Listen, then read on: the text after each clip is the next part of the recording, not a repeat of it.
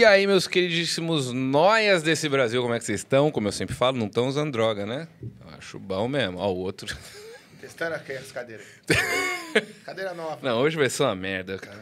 Eu tô até vendo. Fala já. assim, cara. Não uma merda do programa. Você, você, você sabe, né, como é Ah, que é. Tem fé que vai ser tudo Eu vai ser o melhor. Aqui, ó. Como é que vocês estão? Vocês estão bem? Hoje o papo vai ser com Cadu Pellegrini, do Kiara Rocks, Storm Suns e 13 Bullets também, Nossa, né? é. Tem mais alguma aí? Ah, tem mais um monte, mas deixa pra lá. A gente faz um outro Tem a do, do Foo Fighters, né? Que você faz cover. Tem, tem de tudo, cara. Então, tem cover, toca na noite aí, porque é Brasil, né? Já- a gente já fala disso, já. A gente já fala. Vamos, antes de começar tudo, pra quem não, não conhece o Cadu, cara, eu, eu- foi até difícil eu colocar todas as coisas na pauta que a gente precisa falar, porque a gente precisa falar de Solitários do SBT, a gente precisa falar do Astros, a gente precisa falar do Rock in Rio, a gente precisa falar... Que eu falei mal do Sebastião Bach que outro dia ninguém acreditou em mim. Eu posso endossar bastante. Então tá bom, então tá bom. Vamos primeiro pras propagandas, então? Só puxa o mic mais pra, pra, pra pertinho na boca aí. Aí, se você Tô ficar falando... acostumado a esses negócios, né? Se você ficar falando longe, eu vou, Microfone. eu vou ficar te Meu xingando primeiro podcast, cara. Tenha paciência comigo. Tá desvirginando hoje, então. Então tá, tá, tá tudo certo. Eu chego lá. Bom, vamos falar primeiro aqui da Backstage Digital. Você tem um projeto aí, quer empreender, quer montar um site, uma loja virtual, quer criar identidade visual para o teu negócio, entre em contato com a Backstage Digital em bkstgdigital.com.br ou então lá no arroba Backstage Digital, talvez seja Backstage Underline Digital, eu nunca lembro. Nunca lembro. E, e eu sou um dos donos. E é sempre bom eh, não lembrar do Instagram da tua própria empresa. Mas se você estiver precisando aí de tudo isso que eu falei, entre em contato com os meninos lá. Dá uma olhada. Eu falo do Instagram sempre porque se você bater o, o olho lá no Instagram, você vai ver que o negócio é de, é de qualidade. Temos também meus cursos de mágica em mágicaprofissional.com.br. Se você quiser. Não, não, o baralho é da, da loja, não é do, do curso. Se você quiser fazer um curso de mágica, de baralho, de objetos, fazer as mágicas que eu sempre fiz na televisão, aprender desde o básico até o avançado do ilusionismo, é só entrar em mágicaprofissional.com.br. Se você usar o cupom Fala Cadabra, você ganha não 10, não 20, não 30, não, 30 sim. Você ganha 30% de desconto. E aí você fala, pô, Felipe, eu fiz o curso de baralho, então eu preciso de um baralho bom. Aí você entra onde? Você entra em lojademagica.com.br, que aí você vai poder comprar qualquer um desses baralhos ou dos outros mais de, não sei. Era pra gente ter mais de 100 baralhos lá, mas vocês compram tudo, aí acaba o estoque. Então a gente não tem 100, mas era pra ter. Vocês entenderam o que eu falei? Não. Então, porque eu tô bebendo pela primeira vez no podcast. Então, é por- talvez seja por isso. Esconder aqui. Tá escondendo, isso.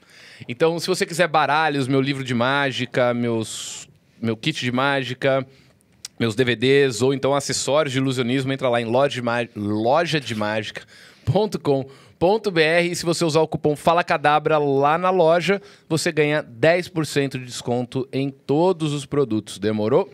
E também, se você tiver afim de gravar um podcast, um curso online, inclusive eu vou precisar gravar um, um show meu. Estou fechando um show com uma empresa. E nós vamos fazer o show, eu vou fazer o show para os funcionários, nós vamos fazer o show aqui e transmitir para os funcionários da empresa lá, você não estava nem sabendo, ficou sabendo agora. Então, sempre que você precisar dessas fitas, chama o Will, tá ligado? Podcast, gravação de stand-up, é, curso online, vídeo pro YouTube. Chama o Will lá no, no, no, no Instagram dele, deve estar aparecendo aí em algum canto da tela. O Will da Wayne Produtora, é só dar um toque nele, que assim, profissionalismo é o Will, né? Cada dia que eu chego aqui, ele comprou uma coisa nova pro estúdio, que eu não sei nem mexer direito nas coisas, então eu, eu só venho, sento e gravo. O resto, chama o Will. Fechou? Lembrando do canal de cortes na descrição, que lá a gente faz os cortes para prejudicar o convidado. Seja muito Eu tô bem-vindo. esperando. Seja muito bem-vindo. Andei acompanhando, né? pra Tinha alguma outra coisa que eu precisava falar e não lembro. Ah, do superchat, né? Quem quiser mandar superchat, 10 conto. Se for fazer propaganda, manda um pouco mais. 20 conto. 20 conto pra fazer propaganda. E aí o superchat é Dailão, a gente lê todos no final. E semana passada algum ficou sem ler, mas o cara me xingou tanto que foda-se também. Então, o que, que eu posso fazer? A falta de educação gera esse tipo de coisa. Exatamente. Então, você aí que tá ouvindo isso e é mal educado, você pode tomar um tombo e morrer. Cuidado. Lembrando que temos a volta de Zero Bens, nosso querido diretor aqui do podcast. Boa noite, cadáveres. Cadáveres. É, Hum, cadáver.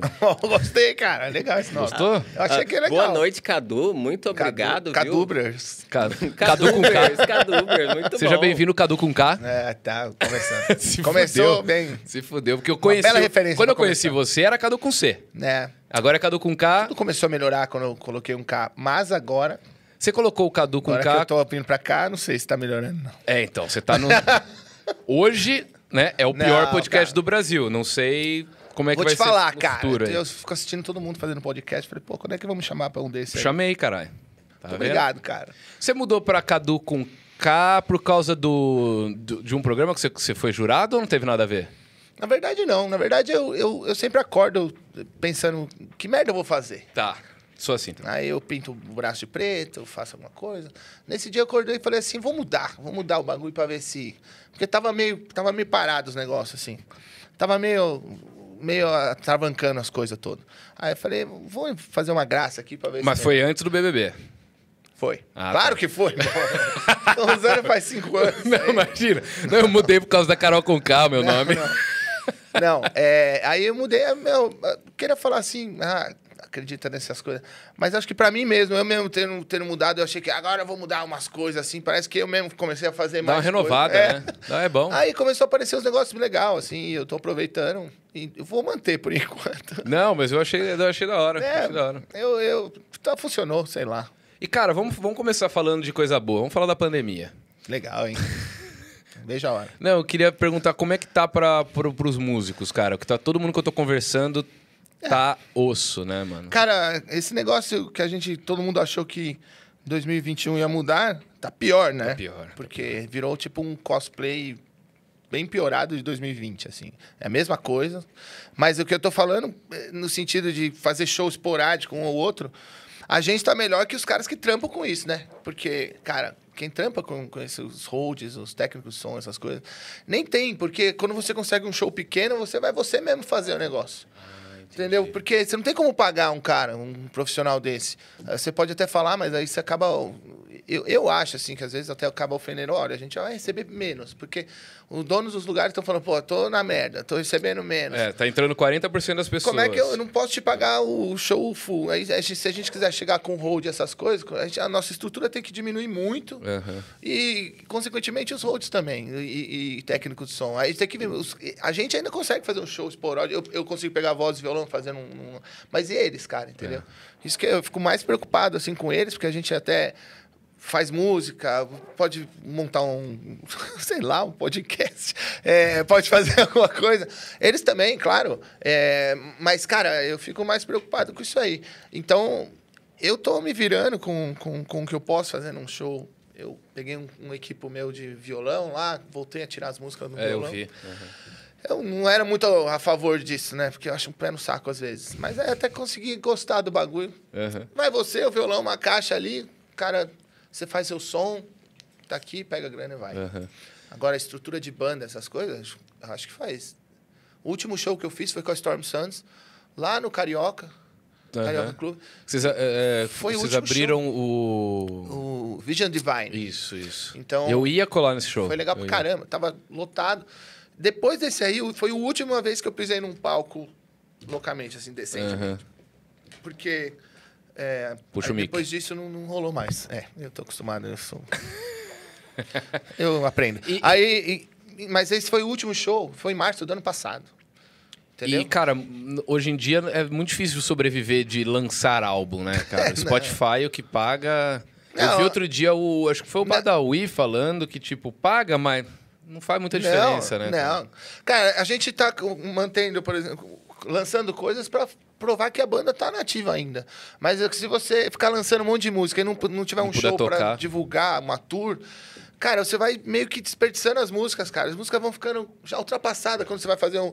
Ah, você lançou essa música em setembro do ano passado, o show que você vai fazer em setembro, a música já vai ter um ano.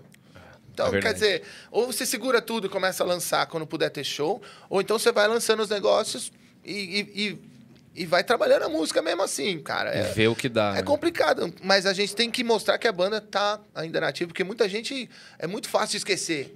É muito fácil esquecer a banda, é muito fácil. É só ficar um tempo sem publicar nada, sem, sem mostrar nada, não publicar nada no YouTube, nem que você tá gravando, nem que você tá fazendo. Já vai esquecendo. Até você retomar tudo, então você tem que manter. E, cara, assim, hoje em dia, por exemplo, você tem uma banda, você quer.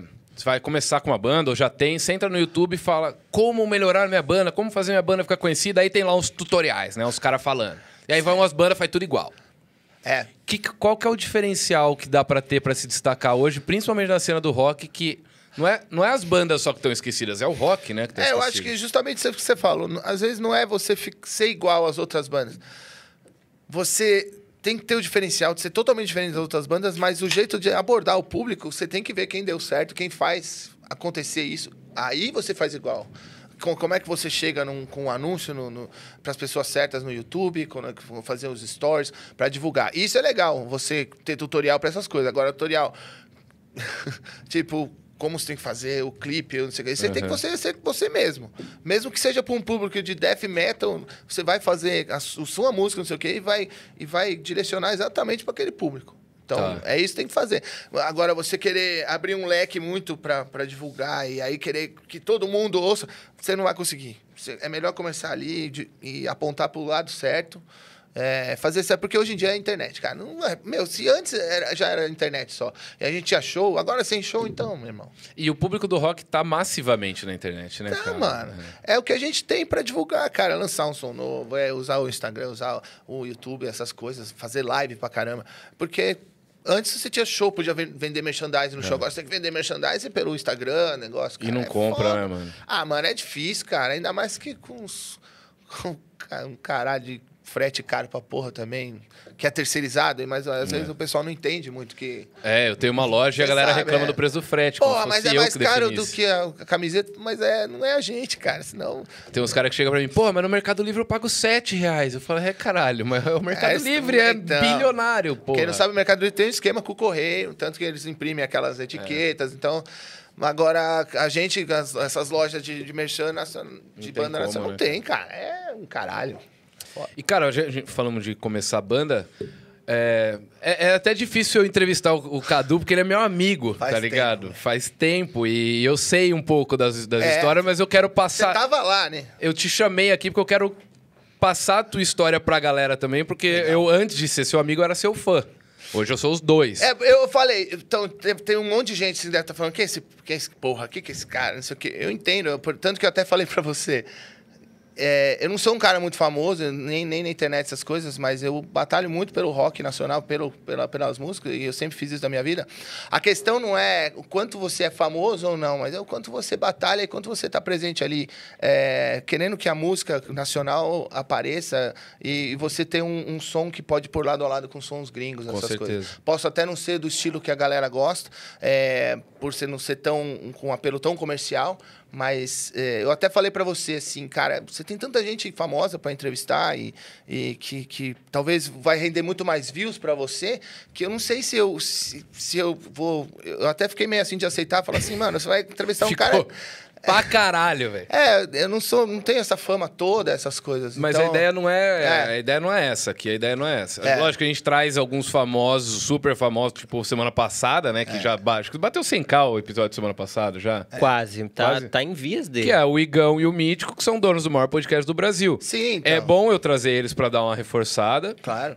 mas eu quero trazer quem eu curto? É. quem eu gosto de trocar ideia e quem eu quero que, que o meu público conheça também. Legal. Eu queria que você contasse pra mim como que foi o, o primeiro, como su- surgiu a Kiara. A gente vai começar falando da Kiara. Certo. E o primeiro álbum da Kiara que foram vocês mesmo que produziram, né? É, a maioria foi, né? Porque. ah, Cara, a gente tinha uma proposta, a gente tocava muito cover.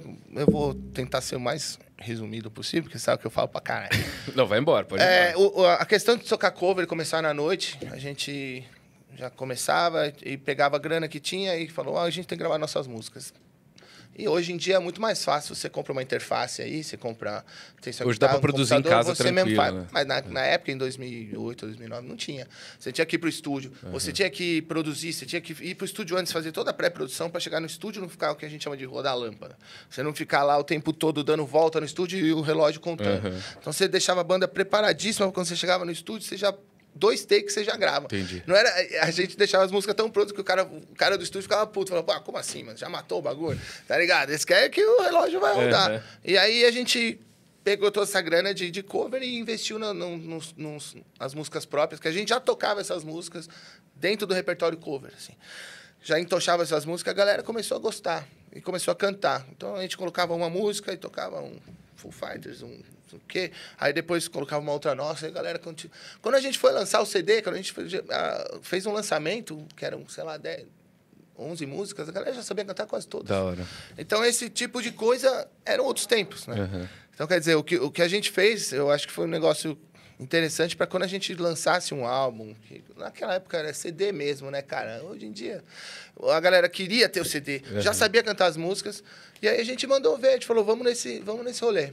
Continuou até um pouco levando, quase fazendo meio a meio, de cover e, e, e- e cover. de- E autoral. cover autoral. E, e aí até que a gente chegou e falou assim, "Bom, agora vamos nessa, gravamos CD. E aí eu tava tocando de um bar lá em, na Vila Madalena, é, chamava Aloha. É. Ficava de esquina, assim. Tocava toda semana. Meu, era, era muito foda. né? Na frente, três horas da manhã tinha feira. Então a gente morava naquele lugar. A gente mesmo levava equipamento, a gente mesmo montava. Aham. E o público todo lá. A foi, é, tinha cinco pessoas uma vez para tocar. E a gente fazia o mesmo show, cara. Para cinco pessoas, para duas, para 40, mil. É, Aí, quando a gente fez esse show, no meio, um cara que tava lá era um empresário. Não sei o que, que ele foi fazer lá também. Estava perdido, sei lá. Se perdeu lá. Aí, Eu- ele eu gostou... conheço ele, É o eu- Pa- é, conhece. Ah, tá, tá. E o Pablo. E ele, ele gostou da banda, cara. Ele falou, pô, eu gostei. Aí eu dei um CD pra ele, gostou de uma música chamada Todos os Meus Passos. E ele. E ele tava pensando grande, coisa de trilha de novela. Eu tinha contato com a Globo. Eu lembro coisas assim. disso. A gente foi meio. Nesses meio tempos, assim, eu tô resumindo bastante. Eu tô Tá. até ficando abismado comigo. Poder de É, concisão. É, é, quando chegou, é, a gente foi meio que aprovado, pra- né? Porque a música tem um apelo bem comercial, né? Você sabe qual que sim. é. E aí a gente começou a fazer tudo esse, esse, esse rolê, sabe? E cada vez que ia acontecendo uma coisa atrás da outra com a Kiara, a gente ia aproveitando todas as oportunidades que vinham. Desde as menores até umas maiores, outras que a gente ficava desconfiado, a gente via até um dia. Então, foi um processo que começou como qualquer outra banda, mas a gente teve, ao mesmo tempo, muito trabalho e teve sorte de... Sabe esse negócio de você tem cinco negros, você faz lá o show... É, fazer o show mais ou menos. Uhum. Se a gente tivesse feito o show mais ou menos... É aquela tá questão de estar no lugar certo, na hora certa, fazendo a coisa certa. Fazendo certo. Porque não adianta nada, porque tem música boa, mas se você não, não respeita o público, nem que seja com cinco pessoas, ou seis, ou, ou dez, você só respeita quando tem quantidade. Eu não acho, eu nunca concordei com isso. Uhum. Isso eu faço até hoje. É, pode ir em qualquer lugar, pode ver os shows que, que acontecem, até acústico, essas coisas, eu vou fazer a mesma coisa. Então a gente aproveitou e, e ele e, eu- e o- e o Pablo, ele foi um cara muito legal. Ele apostou na banda, quis fazer tudo. E esse primeiro CD a gente gravou no, no Eros, né? Com o Pompeu, que são os caras que, que tocam no Corsos. Tem um estúdio no Ibirapuera até hoje, que eles produzem a maioria das bandas. Aham. E eles gostaram muito e abraçaram a gente lá da Kiara. São os caras trash metal, né, cara? E aba- mas eles abraçaram as músicas e gostaram demais. Então, tem a música com o Pompeu cantando lá, o Eros. Então, nesse meio, e todo mundo se conhece nesse meio, assim. Sim, sim. né? Então Porra, começou eu a ser que não- falado. eu que não moro em São Paulo, eu conheço metade da cena do É, hard rock de São é. Paulo. Sem morar. Agora eu moro, né? Mas quando tava tendo show, eu É. conhecia todo mundo. Você cola no bar, é sempre as mesmas pessoas. Né? E aí começou a ficar falada no meio e tal. É, no- Você tem que crescer o nome da banda primeiro, né? Por isso que eu sempre falei, assim, primeiro vem o nome da banda e depois quer saber quem canta, quer saber... E a gente tava numa fase ainda que... Hoje em dia, cara, tirando o Dave Grohl, eh, uns caras eh, tipo Steven Tyler, não sei o quê. Hoje em dia é mais o nome da banda do que os caras que estão, né? Tipo Guns N' Roses, você sabe o nome de cada cara, né? Então, primeiro veio o nome da banda, aí depois veio os outros trabalhos, aí queriam saber o nome das outras pessoas, quem cantava, quem fazia. Então, aí o meu nome também, eu tava crescendo, fazendo como produção também, e, e produção de outras bandas, que via muita gente querendo fazer. Eu fazia letras para outras pessoas, fazia é, é, arranjo e produção. Então, é assim, cara, tem que começar de um jeito e acreditar aí, meu, tá na, tá na merda, meu, beleza. E, e esse primeiro álbum saiu que ano? 2010, né? Hum, 2010. Foi E na época aí- dos Solitários. É, então, isso que eu ia te perguntar. Aí já a TV aberta já começou a dar uma ajudada Mas também. teve duas coisas antes. É, teve duas vezes que a gente participou do Astros. Ah, tinha sido antes É, o Astros. Foi antes. Ah. O mesmo diretor do Astros, que é o Denis, ele, ele depois que acabou o Astro, ele falou, ó, vai ter um programa novo aí. é O Astro você foi em qual, qual- que ano? 2008, 2009. 2008, 2009. Tá. E... Mas lá tinha que tocar mesmo, né? Uhum. É isso onde eu queria É chegar. diferente do. Como é que chama aquele que você foi também, que é uma bosta? O... Que deu problema com o Marcelo Carvalho? Ah, X Factor, é. Isso aí nem, nem considero. É, agora, esse rolê do, do, do SBT lá, que a gente foi tocar no Astros, cara, a gente tinha que tocar mesmo. A gente foi fazer a final, tem que a banda inteira tocando mesmo, cantando. Não era nada gravado, não era nada... Então era de verdade o bagulho. E Quem eram os tinha jurados? Melodyne, não tinha coisa com afinar a voz depois, não. Quem eram os jurados do Astro? era o? Sacomani, o Miranda... Os dois que me fuderam. Quando eu fui no Quase Seu Talento. Foi me lá, né? xingaram quase. Mas o Sacomani tinha, tinha que ser, né? assim. Não, mas era, o- era o papel dos caras, eu É, entendo, é eu os entendo. personagens. Porque a galera Assis- zoa, né? Os caras que me xingam em programa de talento bate, bate, bate as botas. E eu não é, gosto cara. muito dessa brincadeira, porque eu gostava Os muito dois, dos dois. Os né? dois, cara. E aí. E eu esqueci só o nome do. Thomas. Thomas, Thomas. Thomas é. Roth. Muito Esse foi gente bonzinho, esse foi bonzinho. como- Ele, ele é bonzinho. E tinha a Cis. Exatamente. Cis não sei o que lá, que era do Qual é seu São os talento? mesmos. são É os mesmos? Eram os mesmos? mesmos. A gente foi muito bem recebido lá, cara. A gente ficou até. Até o. Foi até a final. Eu lembro, eu lembro Mas, disso. mas você sabe como funciona, né? Era um dos primeiros, assim. SBT, em um horário foda, assim. Quer dizer, um apelo de uns caras com uma banda de rock e tal. E aí sempre tinha umas histórias antes da pessoa, sabe? Ó, eu. Eu vou comprar não sei o quê pra ajudar, não sei o quê. Minha família. Eu vou fazer não sei o quê. E a gente, ah, quer, a gente quer comprar tipo um buzanga pra banda pra rodar o Brasil, sabe? E, mas já tava tudo bem encaminhado, porque a gente tava indo muito bem mesmo. Mas aí no final. é, cara, é estranho. Quem ganha assim some, né, velho? Some, some. E esse, a- as pessoas que ganharam lá nesses aí, eu acho que era preferível a gente não ter ganhado, senão a gente sumir também, né? É, faz sentido. Mas a gente foi muito melhor. E aí depois, depois a gente foi muito bem nos programas. A base de fã da Kiara foi feita na época do Orkut, né, mano? Uhum. E MSN, assim, subia a musiquinha. Ti, ti, ti, ti, ti, pra dar indireta no cara. assim. Aí. Ah, não, eu, eu era esse aqui, cara. É, esse aqui, não. Aí, aí esse rolê. A nossa base foi feita assim, TV aberta, cara. Uma banda de rock vai lá, toca mesmo. Cara, o, o pessoal né, não tinha tanta opção assim, né? de- igual tem hoje em dia. Não, não era tão. é, Netflix, nem sabia o que era isso na época, né?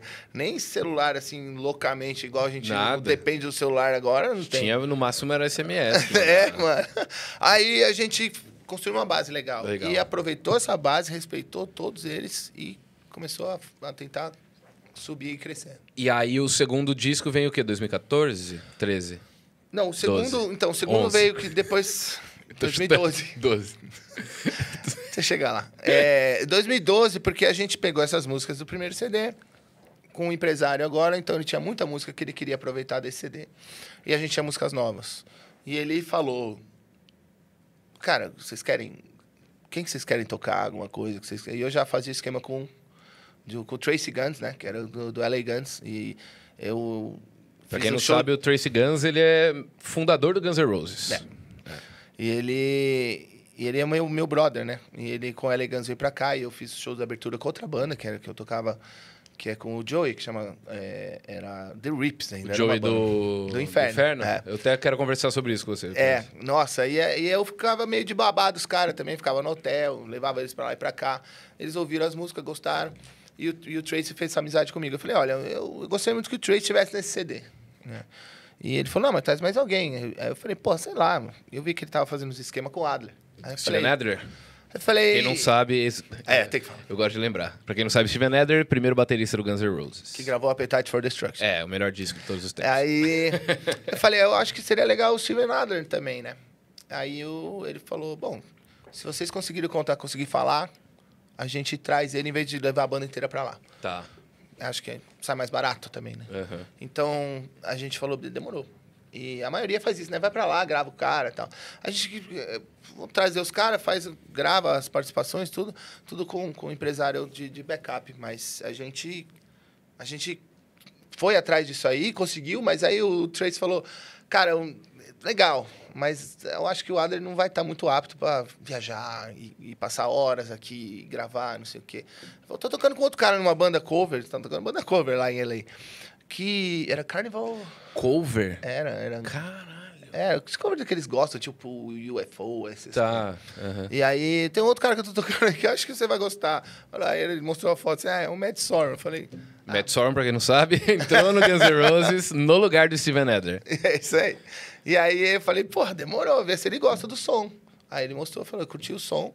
Falou, ó, então vamos colar os dois aí. E a gente grava as faixas que vocês querem e tal. Eles gostaram da banda pra caramba. O Tracy voltou e o, o, o Sorum pediu pra ficar pra produzir os- o álbum inteiro. Ah, que da hora. Aí a gente tem a produção do, do, do Sorum, né? Do, do Sorum e minha, mas ele sempre respeitava as, as ideias, eu respeitava as dele. Uhum. Ele é um cara muito legal. E você como que- conheceu ele, você Sim, sabe que ele é um sim. cara legal Não, pra muito caramba. foda. Ele é muito foda. E ele foi legal pra caralho em tudo. E eu ia buscar ele no hotel, meu, meu carro Uhum. 94, sei lá. e ele não tava nem aí. E aí a gente ia fazer, ficava no estúdio mó tempo. Então criou uma amizade também, né? Criou uma puta amizade lá. Sim, sim. Então, aí esse CD de 2012 foi que a gente lançou. E aí a gente lançou uma versão da Careless Whisper, do George Michael. Uhum. E... Que eu- é essa que o Sebastião Bach É. canta? Aí o Storm falou, olha, eu vou... Eu vou levar para o meu estúdio lá, eu vou pedir para um cara fazer uma voz com você. Ele falou, quando ele mostrou, era, era, o- era o Sebastian fazendo. Você não sabia, então. Não, depois que eu fiquei ele falou, o Sebastian vai gravar. Ele gravou na moral, ficou legal, a Aham. gente colocou ele junto lá da faixa. E assim foi. E essa faixa bombou, né, cara? Mano, essa Essa versão cover. lá no, no Spotify é a que mais bomba a nossa lá. Porque, cara, versão de uma música bem famosa assim, tem, o Citer fez depois da gente. É, veio de- do- um, ano, e- um ano e pouco, dois. Eles gravaram a mesma música. Uhum. Só que, cara, é, bom, é bombástico no Spotify essa versão, cara. Isso que é legal. Então. Depois vocês procuram aí de verdade, galera. Careless Whisper no, no Spotify da Kiara, Isso. que é bem, bem, bem, bem da hora mesmo. É bem legal. E a gente continuou trampando Não com só essas essa, como as autorais também, seus filhos da puta. É, tentou dar uma, mas não deu. É, e a gente ficou nesse rolê inteiro de, de grava, fazendo show, e gravando, fazendo show sem parar. E show, viajando, tipo, Brasil inteiro. Brasil inteiro, cara. Uhum. O, o Astros, né? E posteriormente os Solitários. Quando eu saí dos Solitários, é, eu tinha agenda marcada pro ano inteiro. Tinha agenda Da marcada para até o, até o outro ano. Era, era uma loucura, assim, entendeu? Porque realmente eu passei quanto tempo no ar, sei lá, acho que dois meses por aí. No, no Solitários. Solitários era. Era. Eu não assisti esse programa. Aham. Eu- meu pai, ele manipula a TV da minha casa e eu não tinha TV no quarto. Então eu tinha que assistir o que o meu pai gostava. E Certo. reality show não era o que ele gostava. Certo. Como que funcionava esse reality? Cara, Até os- porque tem muita gente novinha que, que me assiste Claro, que não, é, que faz não 10 lembra. anos. Meu, é, a, a- a- o intuito desse programa, é, eu posso resumir assim, é como se fosse. São nove pessoas isoladas em cabines, que são três por três, com uma passagem assim pequena que você entra, tem uma salinha menor ainda com um banheiro químico. Ca- Com Químico? bot- É um banheiro químico, claro. É, mais um para cada um. Ah, tá. E é, você não, não, tinha- não saía daquele, daquele. Era dentro de um estúdio gigante, né? Aham. E então, é, com oit- trocentas câmeras. Então, o que, que é? Eles queriam testar o limite de cada um. Então, você você tá numa cabine, a outra tá lá, você não tá vendo a outra pessoa, nem tá ouvindo nada. E eles colocam um monte de prova do líder de resistência, se eu posso falar assim, que eu está. sabe? Aham. É um monte de prova de líder, às vezes tem prova de resistência, de paciência, de, de, de- Sabe, um tipo de prova que você tem que pensar, não sei o quê. E você vai até o seu limite dessa prova, mas você não sabe se você ganhou ou não. Porque o, o cara da cabine lá, um, pode ter terminado aquela prova em um minuto, e você já tá três horas lá. Fazendo igual Se idiota. você tá de lado a lado, igual tem as provas do líder do, do, do do Big, Brother, você ainda tem essa noção. quando né? o, o, o, o penúltimo desiste, você não precisa continuar. Você fala, bem, beleza, ganhei. Entendeu? Eu- Ah. Só que lá você tá isolado. E você vai ficar no máximo que você Você fala. já ganhou e tá na prova ainda, às vezes. É, é, exatamente. Uhum. Você, ou você já ganhou. E aí você não sabe. É eles só falam no final, assim, olha, você vai continuar. Aí a, a primeira pessoa que desistiu, você foi a primeira pessoa que desistiu. Então a- o conceito era muito legal. Primeiro porque eu acho legal, porque eu fiquei isolado. Não tem que conviver com um monte de gente gritando na minha orelha aqui. Hoje em dia isso seria incrível. ô, ô, Silvio Santos, for fazer outro, É, chama nós de novo. teve- chama teve- ele de novo e chama eu. Foi legal pra caramba. E esse rolê que, que é- foi tipo uma prévia de quarentena pra mim, né? Porque eu fiquei É lá isolado. Eu fiquei lá isolado, fiquei su sução, assim. Pra mim, tanto faz, sabe? Aí, nego, Você já é meio eu, eu fico em casa. caseirão, lá, né? é, eu fico- sou assim também. Eu não saio, não. Eu fico em casa, só que não tem show e tal. Eu prefiro ficar lá. É... Tem três gatos da Bate hora. caverna ali, é o meu rolê. Agora, e, e esse rolê pra mim foi sussa. Porque... Só que eu já cheguei fazendo. é, não montando personagem nem nada. Os caras falaram, a gente quer você assim, quer você. Se for pra você ser outro cara lá, não interessa. Então eu falei, pô, beleza. Puta, eu falo palavrão, eu tô até me segurando, falo muito palavrão. Falo um monte, Não, só tem que reclamo falar. o dia inteiro, já acordo reclamando, vou dormir reclamando, reclamo mesmo, foda-se. Aí, já, sabe, a, a galera começou a se identificar com isso aí, em vez de achar que é, o cara é mó chato. Porque ninguém nem lembra do, do nome de um monte de gente lá. Mas no meu, 10 anos depois, cara, ô, você tava no programa. Eu falei, 10 anos É verdade. depois. Não, eu não faço a menor ideia de quem eram os outros. Pois é, então. Menor ideia. E tinha um termômetro no site, né, naquela época. E o meu tava lá em cima, o bagulho do- dos caras, nem, nem eu. Mas a questão é porque eu fui verdadeiro. Eu, fui- eu- cara, tinha prova que eu não queria fazer. Eu falei, não vou, quero fazer, velho. Vou ficar suado, eu vou perder mesmo.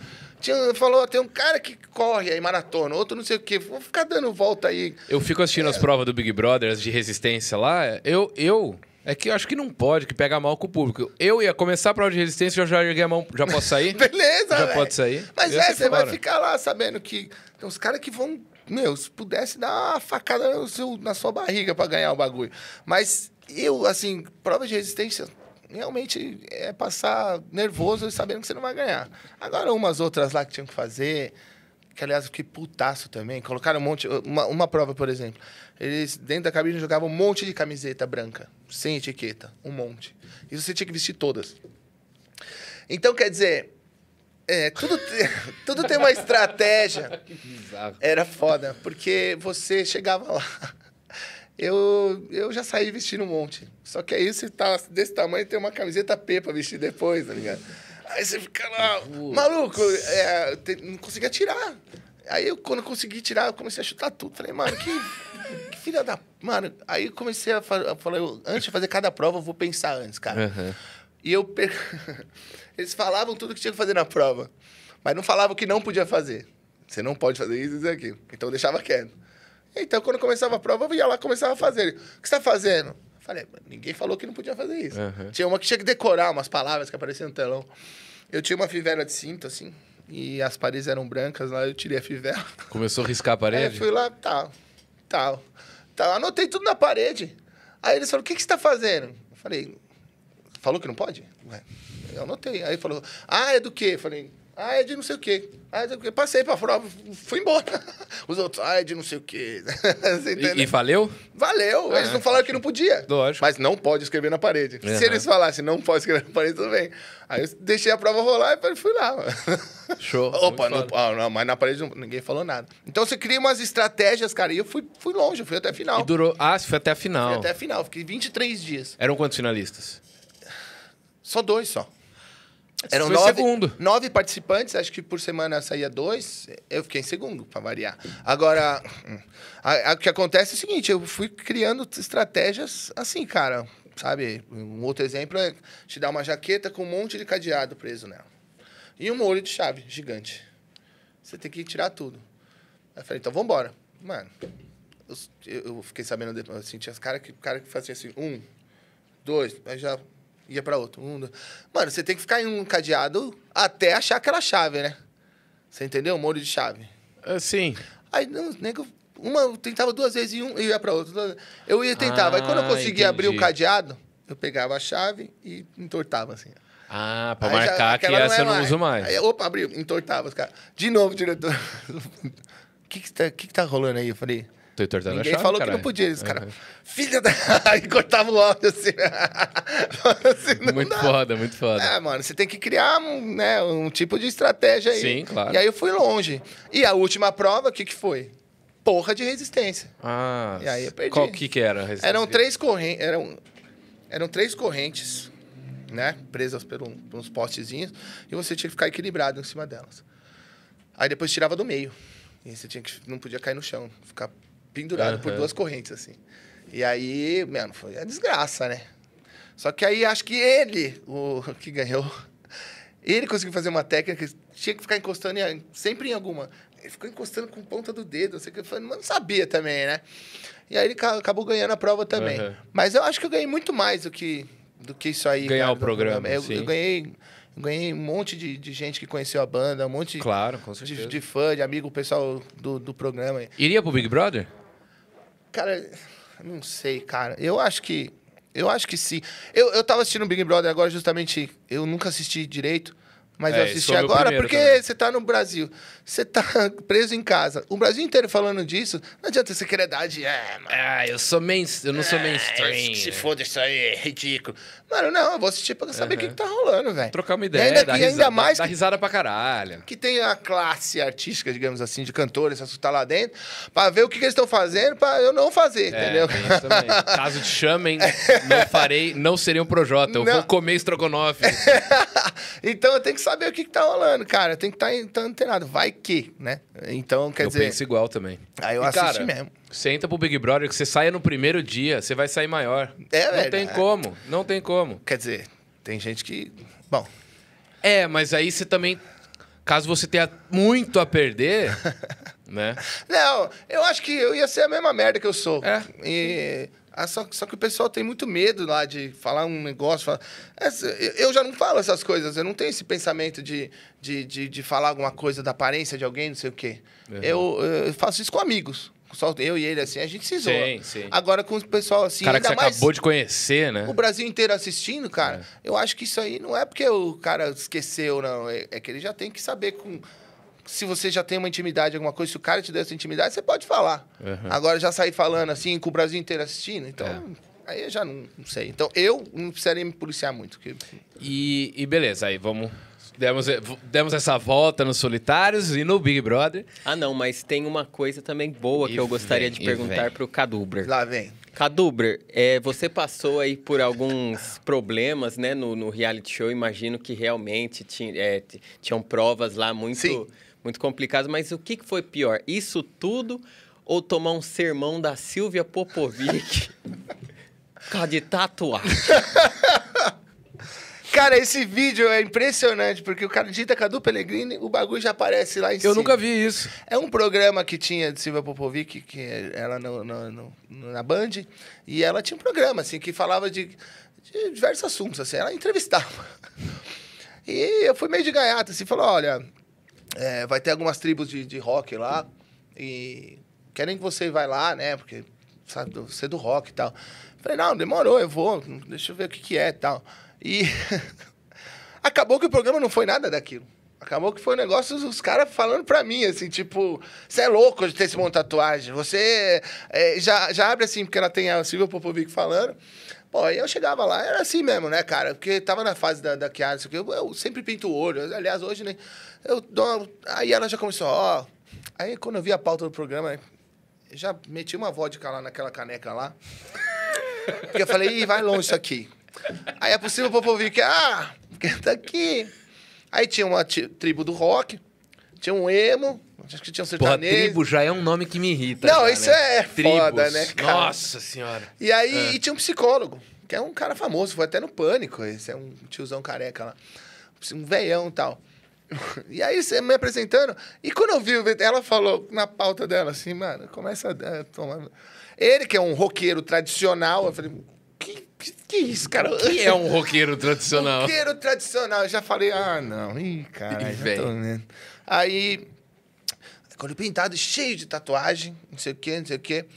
Você, eu acho que, sei lá, tem muita tatuagem, mas vou perguntar pro psicólogo aqui o que, que ele acha sobre isso, né? Esqueceu a pauta do programa. O que, que você acha sobre isso? Ele, eu não sei se eu respondo a minha opinião é, pessoal ou profissional. Ela. Ué, mas não é psicólogo, acho que. Não, não, não- Bom, sei lá. É, também não, pode falar é. sobre o pessoal. Olha, Eu acho um horror. Aí, mano, aí na memória eu dei uma, uma goletada assim no bagulho. Eu falei, é exatamente isso que eu quero causar nas pessoas. É, é, mas é isso mesmo, velho. Aí eu acho um horror, porque o cara, como assim ele faz uns negócios que não pode eh, voltar atrás, não sei o quê. E eu ainda chego. É, é, é, falou, tipo, um sermão, assim, tipo, como assim você faz um negócio não pode voltar atrás? Aí eu falei, mano, justamente se não tivesse gente que, que, que acreditasse no que, que você gosta, essas Sim. coisas, né? Todo mundo voltasse atrás, não ia ter muita coisa no mundo, né? Até falei, eu podia ser o roqueiro tradicional. Mandar dar tomar no um- cu. É, falar, você é um caralho de merda, foda-se, eu vou sair desse programa. Esse aí talvez seria. Mas eu falei, não, peraí, eu vou mostrar que pelo menos eu, eu tenho como discutir vou com ele. tentar, né? É, que eu posso discutir assim de igual para igual que eu tenho alguma coisa aqui na minha cabeça que eu posso falar por que, que eu tenho meus princípios e porque eu sou assim. Mas aquilo foi foda, meu. Aquele vídeo, todo mundo fala. Eu quero chegando em casa. Não, você tem que ver, cara. né? Eu não sabia, cara. Ah, esse é, é um clássico, assim. É um e, é, clássico. e é engraçado, tem uma hora no vídeo que ele fala: Não, mas eu sou assim, eu gosto de ser assim, você sempre assim. E o, e o psicólogo fica muito bravo. Ele: Não! não! Um dia você pode mudar. É, Ele, ele falou, psicólogo, que. Falei, mas você vai. Então todo mundo é igual pra você, todo mundo tem que ser igual.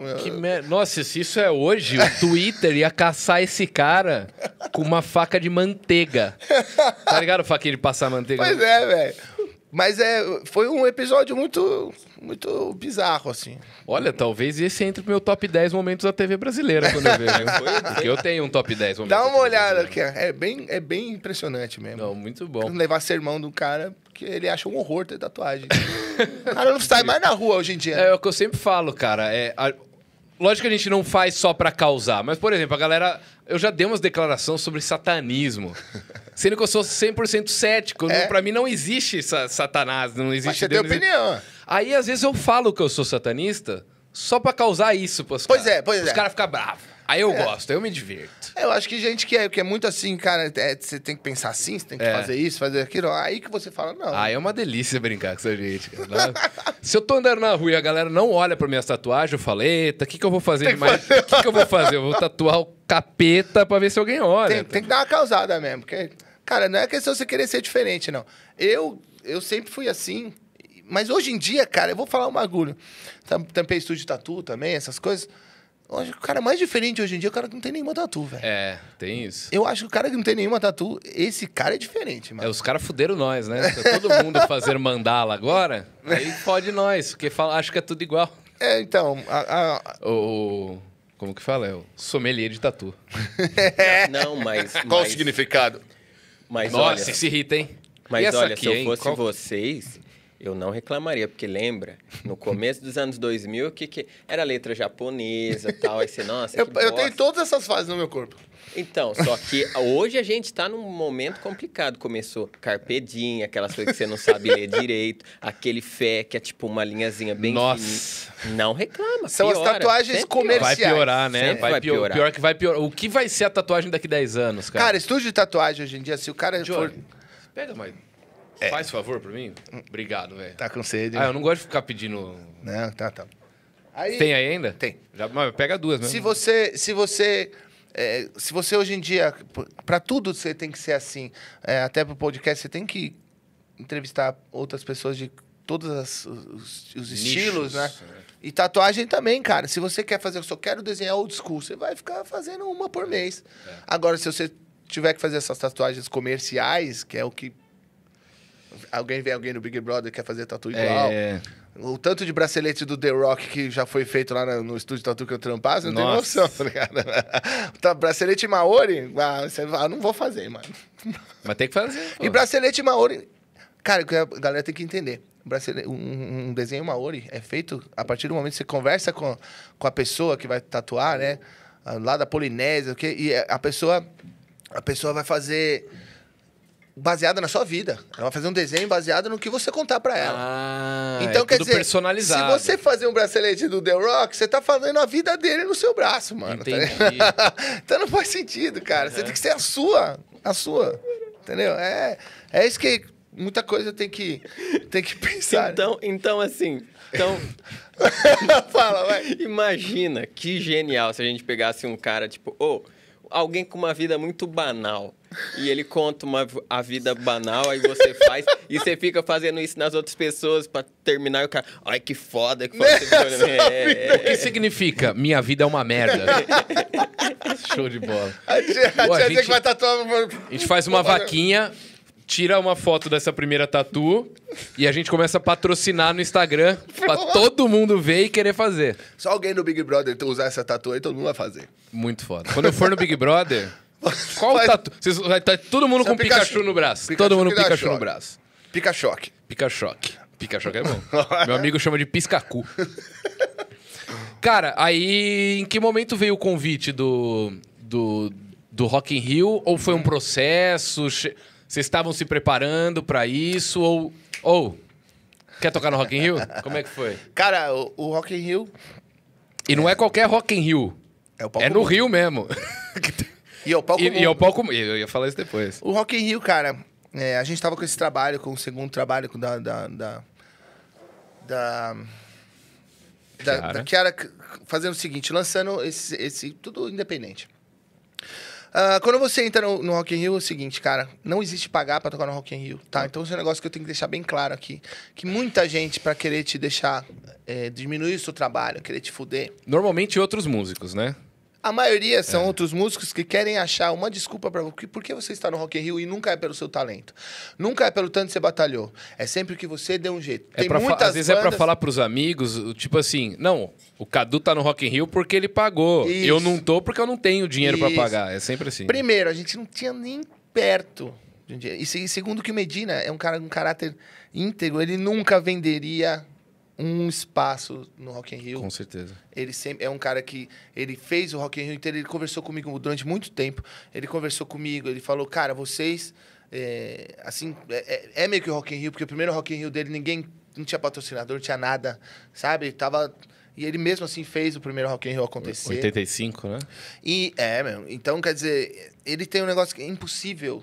E mesmo assim, como é que. Quanto será que cobram?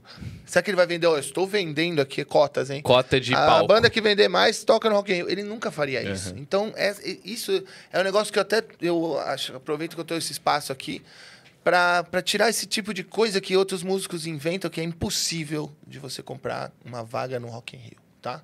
É um, é um dos festivais, porque- maiores festivais do mundo e um dos mais sérios do mundo, assim. Eu acho que na época que você tocou era o maior festival do mundo. Era. Eu acho que hoje já não é mais, mas em 2013 era. É, era, devia- era, era onde sim. E- e- E- ah, e- tem o Download Festival, tem. tem mas o- eu acho que em tamanho era o Rock in Rio. É. Se eu não me engano, eu já li sobre isso. São mais dias também. né? É, São- e, e uma coisa que eu queria falar, eu não vou citar nome, óbvio, mas a, a gente conhece banda que, que paga pra estar nos lugares, que ou que cria o próprio festival só pra tocar É e tal. E essa banda no Rock in Rio nunca tocou. Essas bandas que pagam. Então eu tenho plena certeza que isso não É. existe. E, e, quando você. co- é, o, o Medina sempre deu chance para bandas novas. Paralamas, a primeira vez que tocou, não, não era muita coisa. Uhum. Ele deu a chance para tocar no Rock in Rio, sabe? O Lobão. é, Ele tem esse negócio de ajudar bandas novas e querer, não querer sempre as mesmas bandas, sempre querer mostrar uma, uma banda nova. E, e- igual teve em 2011, né? Foi o Glória, né? Sim, inclusive o Mita pra colar aí. Legal, me- eu amo aquele moleque. É, foi o Glória que fez antes. E com o, o, o Batera, que agora tá. É o, na minha opinião, o maior, melhor batera da atualidade no mundo, que é o Eloy Casagrande. o Elo- né? ele tocava no Glória. E eles conversaram comigo, falaram que, mano, é, é complicado. Você tem uma banda que você canta em português, colocar pra, pra abrir pra um, as bandas que os caras são fanáticos mesmo, tipo O, o Iron dia que Maiden, vocês tocaram era Slayer. Avenged Sevenfold e Iron Maiden. Tá. então você já, você já, já vai com um negócio falando assim, mano, eu fiz a entrevista coletiva. Ah, só voltar antes. É, ele vai ouvir todos os, todos os álbuns, ele vai ouvir tudo que é coisa nova. E o nosso CD chegou lá. O nosso estava junto com mais uma caralhada de álbum.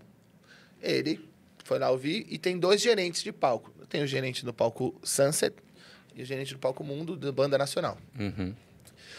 eles o Medina passa por um passa por um, pelo Medina e por, por essas pessoas também então eles selecionam então tinha toda a banda ele destacou falou olha eu gosto, gostei dessa banda aí põe lá no telão começou a assistir os clipes falou bom demorou vou colocar eles no festival Isso era pra ser no Sunset. É, o princípio. Sunset já se interessou porque a gente falou que não beleza vamos fazer o Sunset então tava fechado quem que a gente ia chamar sério no dia do Iron Maiden Porque o Sunset tem a questão de Isso. fazer collabs, né? De exatamente é uma banda nacional com Sepultura e Zé Ramalho. É. o, o Angra com a Thalia. Aham. Então, quer dizer, você tem esses convidados. E como sendo de Iron Maiden, a gente tem uma amizade com o Paul Diano, eu tinha uma amizade com o Paul Diano, e, eu, e, e- a empresária Paul Diano, o época também. primeiro vocalista né, do Iron Maiden. Primeiro vocalista do O Iron Maiden. primeiro e o melhor. Bom deixar isso Você claro. gosta, né? Eu acho ele muito legal também. E ele já tá aqui no Brasil e tal, e a empresária nossa da época também que tinha contato, a gente, vamos chamar ele. vambora. E tava fechado o Sunset. Só que aí a gerente do Palco Mundo falou assim: que banda é essa aí? Eles têm uma rixinha, sabe? Ah, tá. E aí ela, não, o cara, não, não, não, não, deixa, deixa aqui, é a banda que vai tocar aqui no Sunset. Falou, ah, deixa eu ouvir aqui e tal. Falou com o Medina, falou assim, aí beleza. Ligou pra empresária que, que tava nele, falou assim: olha, é, põe os moleques pra tocar no, no, no mundo. Vê se eles aceitam. Porque tem banda aqui, eu fiquei sabendo que depende da banda que vai tocar, não aceita. Prefere num palco menor porque Aham. acha que vai ser destruído, que vão, Entendi. que vão jogar coisa, que vão É, quando você vai tocar num dia com Iron Maiden, você não... Slayer, né, mano? Slayer não, é só os fãs mais. Desculpa. Eu era um fã de Slayer desse. Mas são os Se fãs- tivesse outra banda, eu ia fazer esse tipo de coisa. Entendi. Não hoje em dia. Aham. Mas antes, quando tinha, você queria ver o Slayer. Eu É, ia no Monsters of Rock, eu queria ver o Slayer.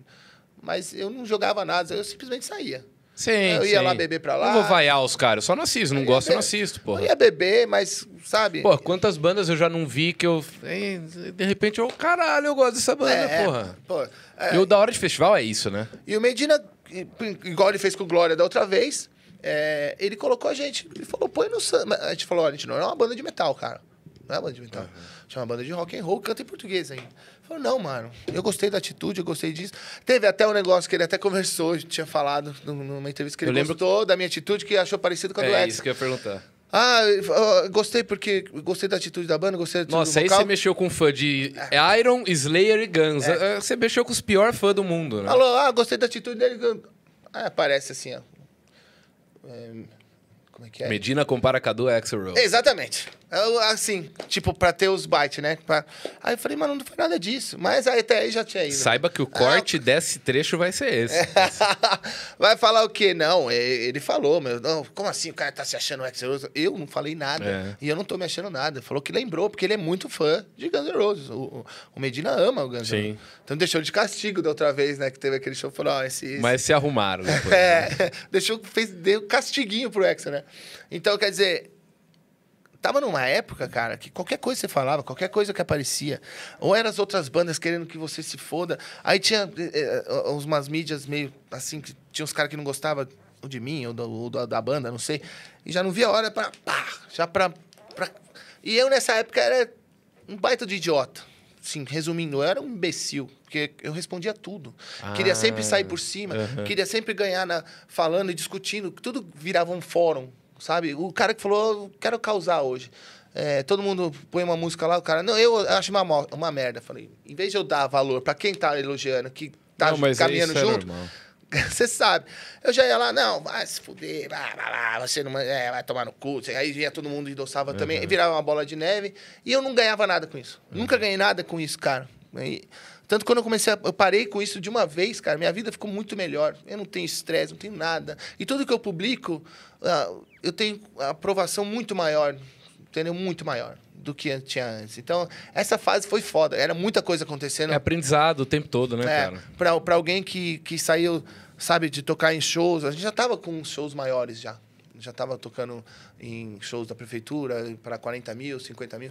Mas Caralho. sair de, de um negócio assim pra ir direto pro Rock in Rio, pro 100 palco mil mundo, pessoas. é uma puta de, um, de, um- de uma pressão, cara, sabe? Em cima, assim, é, é, dos caras da banda também, mas é que eu dou minha cara a tapa, porque são minhas músicas, é, é- é as minhas... é, se eu falo uma merda lá em cima, sei o quê, é em mim que vai, que, vai, que vai cair isso aí. Era uma pressão gigantesca. Até pro pessoal da organização. Se for uma merda de show, a empresária que tava comigo, ah, ah, e o pessoal fala assim, É o "Puta, seu tá vendo? rosto, não devia né? ter feito isso. Só que, o que aconteceu? Eu fiz uma entrevista, uma coletiva lá. Uma coletiva com todas as bandas nacionais.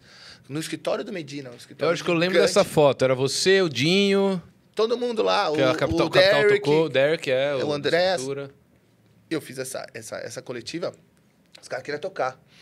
Aí eu falei, ah, eu coloquei umas músicas lá pra, pra, pra gente fazer. o- o- eu dei ideia de fazer um Zeppelin, dei ideia de fazer um ACDC, essas coisas, né? Que era um monte de violão com os músicos tocando. Aham. E acho que eu ia cantar e o Dinho só. E o Derek falou, pô, é acústico, assim, não, não tem muito a ver. É, realmente. E era no escritório do Medina. E tava toda a imprensa lá. Tudo sentado com o laptopinho. Tudo sentado no celular, não sei o quê. Esperando, assim, tipo... Ó, quem vai deslizar pra Porra, escrever o essa bagulho? aí, né? Tipo, e eu meio que organizei, fiz as músicas, os caras estavam com violão em bemol, o outro tava em violão normal. Falei, não, afina tudo em bemol, tive que organizar. E já meti a voz lá. Cara, eu, eu lembro muito bem que eu tava lá, os caras estavam assim, esperando. Aí eu cantei. What a lot of love. You need cool. Aí quando foi cantar, ele. Beleza. aí começou. Aí, aí depois deu um tempinho mediano, chega aí, vamos conversar lá. Eu entrei lá na salinha, olha, mano. pô, pessoal aí, tá todo mundo conversando aí, falando aí. Sua competência, você veio aqui, cantou, tá fazendo negócio, não sabe quem é, tá todo mundo curioso pra saber. Fizeram uma entrevista com todos os caras, puseram num palco assim pra falar, e eu fiquei de boa, fiquei na minha. Tava o Dinheiro Preto, tava o Aham. André, tava o Derek, tava o Samuel, tava. E, e o Dinho Samuel foi. Rosa? foi- é, Do, do, do Skank. Sim. E o Dinho foi foda pra caralho, né? Porque ele. Ele tava no meio da entrevista, ah, não sei o que, não sei o que. Ele falou: Peraí, vai estar faltando gente aqui. Falou, pô, Cadu, você tem que estar aqui também, cara. Você vai tocar no palco mundo, cara. Sobe Que aqui. foda. Aí eu subi lá. Aí a- as perguntas foram meio direcionadas assim. o que, que você vai fazer quando te ficarem jogando coisa em você? Que filha da puta! Praticamente, aí eu falei, maluco, eu já tô treinando, eu tô ensaiando e tô ensaiando os Matrix também. Só pra... Quase caí. Mas só pra desviar dos bagulho. Eu falei, tá, isso aí não, vai me matar. Eu falei. Então é, eles meio que consider- consideraram. Já tava esperando que ia acontecer a mesma coisa com o Glória. O que efe- aconteceu com o Glória. O efeito Carlinhos Brown. É o que eles chamam lá no. O Carlinhos Brown foi em 2001. É. No Rock in Rio seguinte, que foi 2011, É. rolou com o Glória. Isso. E 2013 estavam achando que ia ser vocês. Mas isso rolou com o Lobão, que jogaram pedra, rolou É. com, com, com, Mas no Lobão pode. Rolou com o Paralamas, que jogaram pedra, assim. Ele falou, mano, Caralho. em vez de jogar pedra, vai pra casa estudar guitarra e tal. Foi, era, era pesado, né? Então eles já falaram, o que, que, você vai, o que, que vai acontecer quando rolar o efeito Carlinhos Brown com vocês? Falei, ah, velho... Eu falei pra eles, eu falei, olha, eu, eu vou dar um jeito, a gente vai dar um jeito disso não acontecer, cara. Não, não vai acontecer. E o Medina foi lá e falou pra mim. Ele me chamou, eu, fui, eu lembro que eu fui pro Rio, só eu. Ele chegou pra conversar, porra, mano, deixa eu te falar umas coisas assim, cara. O que, que eu vou te, te dar umas, umas dicas? Ganha o público na primeira música. Não queira, Tá. depois de tal música, ganhar, não sei o quê. Você já tem que ganhar na primeira. Se na primeira música você ganhar, você tem que manter. Agora, se você começar já frio, ter que subir depois, é, não dá. E eu fui assistindo os outros shows e eu vi que é assim mesmo. Uhum. Sabe? Quando você começa de um jeito e, e- e- e- Por isso, cara, o Bruce Springsteen veio aqui tocar, a primeira música dele foi Raul Seixas. Verdade. Você acha que o cara já é um carismático? ele é puro carisma, velho. Ele precisava? Não, mano, mas ele É. ganhou mais ainda. É verdade. Caralho, Mano, ele, ele, não tinha pensado nisso. É. Se um cara que o Bruce Springsteen não faz, então o que a gente fez, cara? Como a gente já tinha o Paul Diano, que a gente tinha contrato com ele, que ia tocar no Sunset. ele Você não já trouxe ele pros mundos juntos. Mas o Paul Diano não fala português e não vai cantar música em português. E Kiara Rocks canta em português. O que, que a gente tinha que fazer com o Paul Diano? Pôr ele pra cantar. Mas cantar o quê? Cover. Ele tinha que cantar cover. Ele não vai cantar Kiara É, Rocks. lógico, lógico. Então, a gente teve que aproveitar, então teve que colocar. Mas para abrir o show, eu perguntei pro Medina, nessa edição vai ter Motorhead? Ele falou, não. Eu falei, então agora vai ter. Aí a gente meteu esse aos peitos para começar. Acabou. Quando a gente começou o bagulho, cara, tinha um mar de gente, assim. Eu vi umas ondas, assim, e uma galera sendo tirada pro fosso, assim. Era 100 mil pessoas e começaram, quando começou, subiu até poeira, meu, era impressionante. Aí, a partir dali, eu falei, agora vamos, vamos manter. Você tem que focar no bagulho e fazer. Mas a gente ficou ensaiando durante quase um ano e meio. Caralho. Duas vezes por semana. Então, ouvindo dica, o Dinho também falou comigo pra caramba. Ele falou, mano, eu fui tocar num Rock Rio uma vez que ele travou as costas antes. Ele não sabia o que fazer. Travado. Assim, cara, eu- meu microfone tava no meio ali do bagulho e você tem um in-ear, né? Cara, tava aberto o microfone e você ouvia um... Uma galera, sabe? E, e a gente tinha esse estigma que a gente ia ser... Tipo, quem é esses caras? Não sei o que, que iam jogar coisa, não sei o que. Eu falei, olha, galera, você, vamos fazer o que o cara falou, vamos, vamos fazer. E não deu outra, cara. Não jogaram um bagulho na gente. Não jogaram mesmo. Só, Não, e, e não, Não, não teve, teve vai- vaia, não teve nada. vai. Foi tipo. E, não, e não, não só não teve vaia, como a galera tava curtindo o show. Tava. Dava pra ver na transmissão. sabe, cara, você tá lá na frente já, num- numa puta de um, num negócio legal. Meu, curte o show, cara. Lógico. Acabando, você vai ver seu Iron Maiden, você vai ver o Slayer, você vai ver seu Avengers. Você não tá pegando lugar do Não, né? a gente já tá lá, é bom você conhecer. A gente abriu com esse aspecto. Depois o Paul Diano, você é fã de Iron Maiden, você curte o Paul Diano cantando com a banda, sabe? Tem um aval do Paul Diano. Então a gente, cara, eu não mudaria nada Uhum. daquilo. Eu, a gente foi para um caminho legal que numa, o, o Medina, quem, quem cuidou do palco Sunset, você falou, mano, vocês fizeram o bagulho certo, entendeu? Também acho. E a gente, no Rock in Rio, é isso que acontece, cara. Só que o Rock in Rio, ao mesmo tempo, acontece o quê? Você sai de um puta num palco mundo, cara, e depois tem a, reali- a realidade aqui no Brasil pra tocar. Vão achar que sua banda é cara pra caralho. Ah, tem isso, né? Aí você vai montar um, um, uma Efeito tour... banda malta. É, é verdade, né? É. Então, e a gente não Ah, era. é, eu lembro do Malta, era a banda da Globo, né? Não comparando, até porque o Malta era muito mais comercial É. e tal. Mas o Malta saiu da Globo e a galera, tipo, pô, banda da Globo, mas nem vamos contratar porque é caro. E aí, E aí fica sem show, e aí você tem que. Aí eu tive que recomeçar. Eu tive que recomeçar com a Kiara, porque a gente passou por isso, teve troca de empresário de novo, a gente ficou independente, ficou só a gente. Aí teve briga interna, essas coisas, foi um monte de coisa que foi acontecendo, até você chegar e falar assim, "Ah, você tem que. Eu, eu, eu sempre gosto de falar, sabe que você tem um computador funcionando, e por muito tempo. E você tem um monte de janela aberta, tudo, tudo, tudo, tudo quanto é coisa aberta, não sei o quê. E aquele computador tá ali, ó, trabalhando, trabalhando, aí você fecha e abre outro, faz, e ele começa a ficar lento, começa a não andar muito. E aí quando você fala assim, mano, eu tenho que resetar esse computador Formatar. e tirar tudo que eu não estou usando de dentro dele que está fazendo ele ele ficar lento, entendeu? Então você já começa tirando as coisas, reseta, começa o computador do zero para que ele comece a funcionar full time assim, de um jeito tudo renovado. Uhum. Então tive que fazer isso, sabe, cara? É, muita coisa aconteceu de uma vez para pouco cara assim, para eu tive que passar por tanta coisa que que nem vale a pena falar de, de, de backstage, de, de coisa que tinha que. de fechar show, de, de tudo, cara. É, que eu precisava dar uma, Uhum. uma renovada, sabe? Não, Foda, imagino. cara. e como que é, cara, o, é uma curiosidade que eu tenho. Como que é o dia que você vai tocar no Rock in Rio? Aham. Como que foi esse dia? Cara, é impressionante porque o palco mundo é, é um bagulho gigantesco demais, sabe? Tudo chega aos seus credenciais antes, você tem credencial, você tem os convidados, tudo. Você tem a van que vai te buscar, tem o hotel. É, eles fecham um hotel, né? Um hotel inteiro do, do Rock in Rio. Acho que Ah, tem é. dois hotéis. Eu já invadi inteiro, uns aí. Sabe, né? Eu já fui pro Rock in Rio numa van com o... Como que chama aquele cara do... do- que, que é casado com a Malu Mader? Tony Belotto. Tony Belotto. Sim, eu fui sim. numa van com o Tony Belotto da Google em 2011. Legal. Eu não tinha canal, nada. Eu, eu invadi a van. Ah, então. E fui pro Rock in Rio. É, De- então. de, louco. É isso aí. eu- Às vezes dá de louco, sempre rola. Você não arriscar, mano. Eu já entrei também, tudo quanto é show aí, no, no. Morumbi lá, os caras com as camisetas escrito produção. Passei lá, peguei uma camiseta de produção que tava numa banquinha. Falei, vamos aí, você, vai- você vai pra não sei onde, beleza. Eu tinha camiseta na mochila e fiquei lá assistindo o Paul McCartney. Eu já lá. fui quase arrancado de um backstage do Guns porque eu tava com o crachá do, do Night Train, do fã clube. Ah, E eu fingi que o, fã- que o crachá do fã clube, coloquei. E ele é bem feito, é um crachá que imita muito bem crachá de produção. Grandão, pesado. E meti o louco, fui entrando. O segurança não era da banda, era brasileiro. Não entendeu. Eu não vi desse crachá aqui. falei, It's special. em inglês, eu meti o inglês, tava eu bebaço. fiz isso aí também, fiz isso aí, cara, no SWU. pff, No SWU foi assim. Eu, o Matt Sorum deixou pra mim umas credenciais para três amigos meus e o Mika tava também. Aham. E aí eu meti as credenciais lá, só que era pro show do Loaded, né, do, do Duff McKagan. Aham. E o Matt falou, ó, vou deixar lá na porta, na portaria pra vocês, porque o Duff vai deixar pra vocês com o nome de vocês. Aí eu peguei, mas aí eu meti um louco, cara, porque era pra ficar na área do camarim, a gente podia ficar. Tava como músico, né?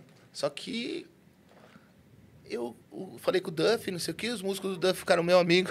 Aí depois os caras falaram, bom, acabou o show aqui, eu vou comer aqui, não sei o que, pegou assim, pôs as credenciais. Aí fiquei com umas cinco, assim, ó. Aí eu falei, bom, sou invencível, velho. Parede de, parede de segurança, assim, mano. Eu baixava a cabeça assim, eu falei, ok. Os caras, opa, opa, abre aí. Aí o outro amigo tava meu que foi passar, você não. Aí, ô, me ajuda aqui. Eu falei, ô, não falo português, mas falou, falou. Eu falei, eu falei, nem conheço, nem conheço. Meti o louco lá, meu, assisti o Fade No More em cima do palco, assisti o Stone Temple Pilots. Que assisti- foda, Meu, velho. baixa a cabeça e fala. "Ah, ok, ah, ah, ah." Aí meti um louco lá, meu. Você você show isso aí, cara. Só vai saber se fizer. E no Rock in Rio? O Rock in Rio, depois que a gente chegou, mano, o, o camarim, o- a parte do palco mundo do camarim é surreal, assim, cara. Porque você chega com aqueles carrinhos de golfe, porque é longe, né, do palco mundo até o bagulho. Você tem que ir de van Aham. primeiro, aí você sobe com o carrinho. Aí tem uma área gigantesca, tipo um gramadão gigante com um piano branco no meio. Uns- um negócio da- de, de breja, assim, da, da patrocinadora lá, da, que você pode pegar o que quiser, um rango. Só que a gente não quis. que- exigência de camarim, mano, a gente falou, o que a gente faz? Exigiu velho? caralho. A né, gente, não, mano? a gente falou, mete umas comidas japonesas, todo mundo gosta, mete um sanduba lá e umas pizzas, tipo... Nem sabia falando, o que escrever. Os moleques são direito. muito burros, mano. Pede Pode pedir o que né? quiser. O Axel pede água do Himalaia. Aí a gente foi de boa, né? Porque também né, era, tava difícil de comer, né? Antes do bagulho. Puta que pariu, um nervoso do caralho. né? E aí, aí, quando você vai entrando assim, são divididos, eram quatro, né? Um em cada canto. O piano no meio, o negócio e, uma- e um, um monte de cadeira de, de massagem lá com as massagistas também. Se você quiser fazer pra relaxar. E um telão pra você assistir. Ah, do meu lado, a, a entrada da Kiara tava lá uma plaquinha Kiara Rock. Do outro lado, tem uma puta de uma placa escrito Slayer. Falei, meu Deus, cara. Do outro lado, a porra do Avengers Sevenfold. E o Iron Maiden com o maior camarim, assim, gigantesco. O Iron Maiden. E tudo aberto, assim, podia entrar lá. Mas eu falei, não vou ser chato, né? E a gente ficou lá comendo, ficou tentando dar uma de que não tava nervoso, mas tá todo mundo com o cu na mão pra caralho. E aí a gente chegou pra tocar, depois que a gente tocou, a gente voltou. Era o Avenged depois, né? Mano, eu tava subindo o bagulho. Era o Slayer depois, desculpa. O Slayer foi foda demais. A gente subindo assim, chegou o Tom Araya, que é o vocal do Slayer, com as duas loiras assim, rock and roll, gritando. Eu falei, que, que é o Tom Araya, velho? Deu uma travada ali, do caralho, não sei o que. Eu falei, Tom Araya tá falando que ele gostou do Foda. bagulho. Aí os caras da banda falaram, é sério isso? E o Road, o Júlio, que era o nosso Road, ele tava lá com o Kerry King lá, acho que entrou na van com ele, os caras loucão. Quando o, o Avenged ia tocar, a gente tava no camarim, aí já tava enchendo, meu, eu matei du- um- duas garrafas Não, de pós-show, foda-se, né? Não, eu matei uma garrafa de Jack durante o show. Ah, Eu deixei uma em cada canto, assim, mano. Aham. Eu falei, ah, é a única coisa que eu tenho, velho. Aham. Paul Diano falou que não bebia há muito tempo. O Paul Diano tava suando, cara. Ele falou, mano, o que que eu faço aqui, meu? Que ele não tocava também num palco Não, 100 ele mil falou- pessoas há muito tempo, Não. né? Ele pegou, começou a tomar os Jack lá também. Ele ficou meio, meio aéreo lá. E eu fui tomando, mesmo assim, nem percebe, cara. Porque você tá tão focado assim. Ah, mas depois, né? Aí depois tava lá zoando, nunca mais tocando piano, fazendo, sei lá. Aí passou a Avengers, assim, ó. Aí os caras, ô, peraí. Aí veio o, o Shadows, assim, parabéns, eu tava assistindo vocês aqui. Que da hora, mano. Eu, bom pra caralho, gostei, porque eles estavam assistindo o mesmo show. Falou, ó, vocês estão convidados aí pra fazer mais show aí. eu falei, falei, ah, mano, eu tava muito louco. Falei, puta merda, eu podia ter ido atrás. Falar, mano, vamos, né? E ele elogiou, o Sinister também. Foi, meu, foi foda, né, velho? Porque eu fiquei sabendo que tinha dois caras do Iron Maiden e mais a equipe inteira assistindo a gente quando o Paul Diano entrou. Eles estavam lá em cima assistindo, Ah, entendeu? E, e o Paul chegou a trocar ideia com eles? Cê- dia? O Paul, não, cara. Não? Mas ele trocou ideia com a equipe, que é a mesma equipe faz 30 anos. Caralho. 30 anos, ele falou, conhece os mesmos caras, começaram com o Iron Maiden e estão com eles até hoje. Que foda. Foi. Aí é meio surreal, né, cara? Você vai tocar. Tem a entrevista do Multishow também, que foi. Mano. Eles ficam com você, Multishow, cara. é, Eles ficam com você até o último momento de subir no palco, cara. Só que, meu, cara, minha banda tinha sete anos. A gente queria ficar, Aham. né, trocar ideia e tal. E, e eu tava Se olhar com pro lado, tava... com o monitor aqui. Mó treta pra colocar, pra não cair. E aí a, a minazinha começou, né? Falando assim. Eu falei, maluco, não sei, não sei. E aí ficou esperando. Não, mas eu tirei e falou, e aí, agora vocês podem falar qual que é a surpresa? Eu falei, o que que é? Aí ela virou pra câmera. É o Paul Diano que vai tocar. Eu achou que eu não ia falar, tá Ah, ligado? que eu tava, caralho. É que eu não tava escutando ela, Aham. né? Quem vai tocar o Paul Diano, tá? Aí eu falei, meu... Falei, não, não dá um tempinho aí, fiquei com a banda. Porque, cara, eles queriam pegar. Falou, bom show aí, falou, e sobe no palco, mano. Aham. Calma, deixa eu. Tem que se preparar, pô. aí, não assim, é, meu Deus, cara, foi pesado isso aí. Eu, eu não fui grosso, mas também acho que nem passou essa entrevista também. Acho que os caras falam. O "Corta eu não- aí." Paul Diano, ele de fato torce pro Corinthians mesmo ou é só. Meu Deus do céu, cara. Pô, o Diano com o Corinthians não dá pra aguentar, não. É sério isso? Nossa, o cara é um fanático, assim, meu Deus do céu, cara. Eu já vi foto dele com a camiseta do Corinthians, mas eu achava que era tipo o Gil do Vigor essa semana. Não, então, eu. Meu, ele não para, cara. Ele tem uma mania também dos Hells Angels também, que só pode usar bandana vermelha, que não sei o quê. Hells Angels é um clube de, É. de motoqueiro, né? Só que ele não sabe andar de moto. Deixa pra lá, não vou falar. Aí... Eu tô tirando o cara de moto, cara. então, você, você pode. Ele não. Ele fudeu o joelho justamente por isso. É, então. E ele fez cirurgia já ou não conseguiu? Cara, é- ele é.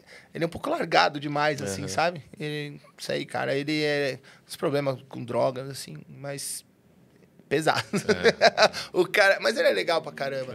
Mas eu acho que já tá bom já. Acho que tá na hora de dar um tempinho, assim. Retire. É, andou fazendo até uns negócios errados lá pra ganhar uma grana do governo. Falou que tava com não podia tocar, não podia cantar, né? Mas aí depois ele ganhou, pegou a grana do governo, assim. Nem fiquei sabendo e, disso. e aí pegaram ele nos shows, tá cantando, né? Ah, ah, entendi, entendi. aí fica É. complicado, né, velho? E, ô, Cadu, o- o- você me mandou, né, faz umas semanas aí, você me mandou o som novo do Kiara, Sim, que vocês estão pra lançar. É o primeiro autoral em inglês da Kiara? Cara, é, a Kiara sempre fez som em português. Sim, Você sabe. Só que a gente chegou numa conclusão, cara. Tá difícil aí? É, tá foda demais. Jaqueta aqui tá apertada. Ufa. É, o que acontece, cara? A gente. Não é que eu tô falando que Brasil é uma merda, mas é a limitação da língua. Da língua é foda. Não adianta. Você pegar uma música que você gosta bastante, você aposta muito, que ela é um som bem comercialmente falando, assim, por que, que você vai parar ela no Brasil? E ainda no Brasil, cara, eu vou falar. é, cara, é Anitta hoje, é Pablo Vittar, essas coisas. Trap. Né? Vamos, vamos, vamos colocar em. E não é nem criticando, né? Não, é, eu- é o que a galera quer ouvir É o hoje. que quer ouvir no momento. Só que lá fora tem muito espaço pro rock, Aham. né? Muito espaço. Além de ter isso aí. O que, eu, o que eu sei que nos Estados Unidos tem trap pra caralho. Sim. Mas também tem rock. Tem. Tem uma cena. Só que eu vejo que no Brasil, às vezes, não tem isso. Ou é uma coisa e foda-se o resto. É, a época do sertanejo É. era só sertanejo. Depois funk, só funk. Pois Agora- é. E às, às vezes você pode ter uma abertura pra tudo, mas eh, o rock realmente é um pouco mais. Bem menos. que Você tem que investir muito pra ter pouco retorno. Então a gente tá começando a ver umas músicas que a gente sabe que é um negócio que pode ir pra mais longe. Vamos fazer em inglês e vamos lançar agora. Pra Dia 18, né? dia 18 é uma música nova, chama The Haunted. Cara, Inclusive, dia 18, se eu lembrar, eu coloco na descrição eu do te vídeo lembro, aqui. cara, tá? você vai ver. é porque, cara, você sabe, não é desperdiçar uma música, mas a gente lançou umas músicas da Kiara agora.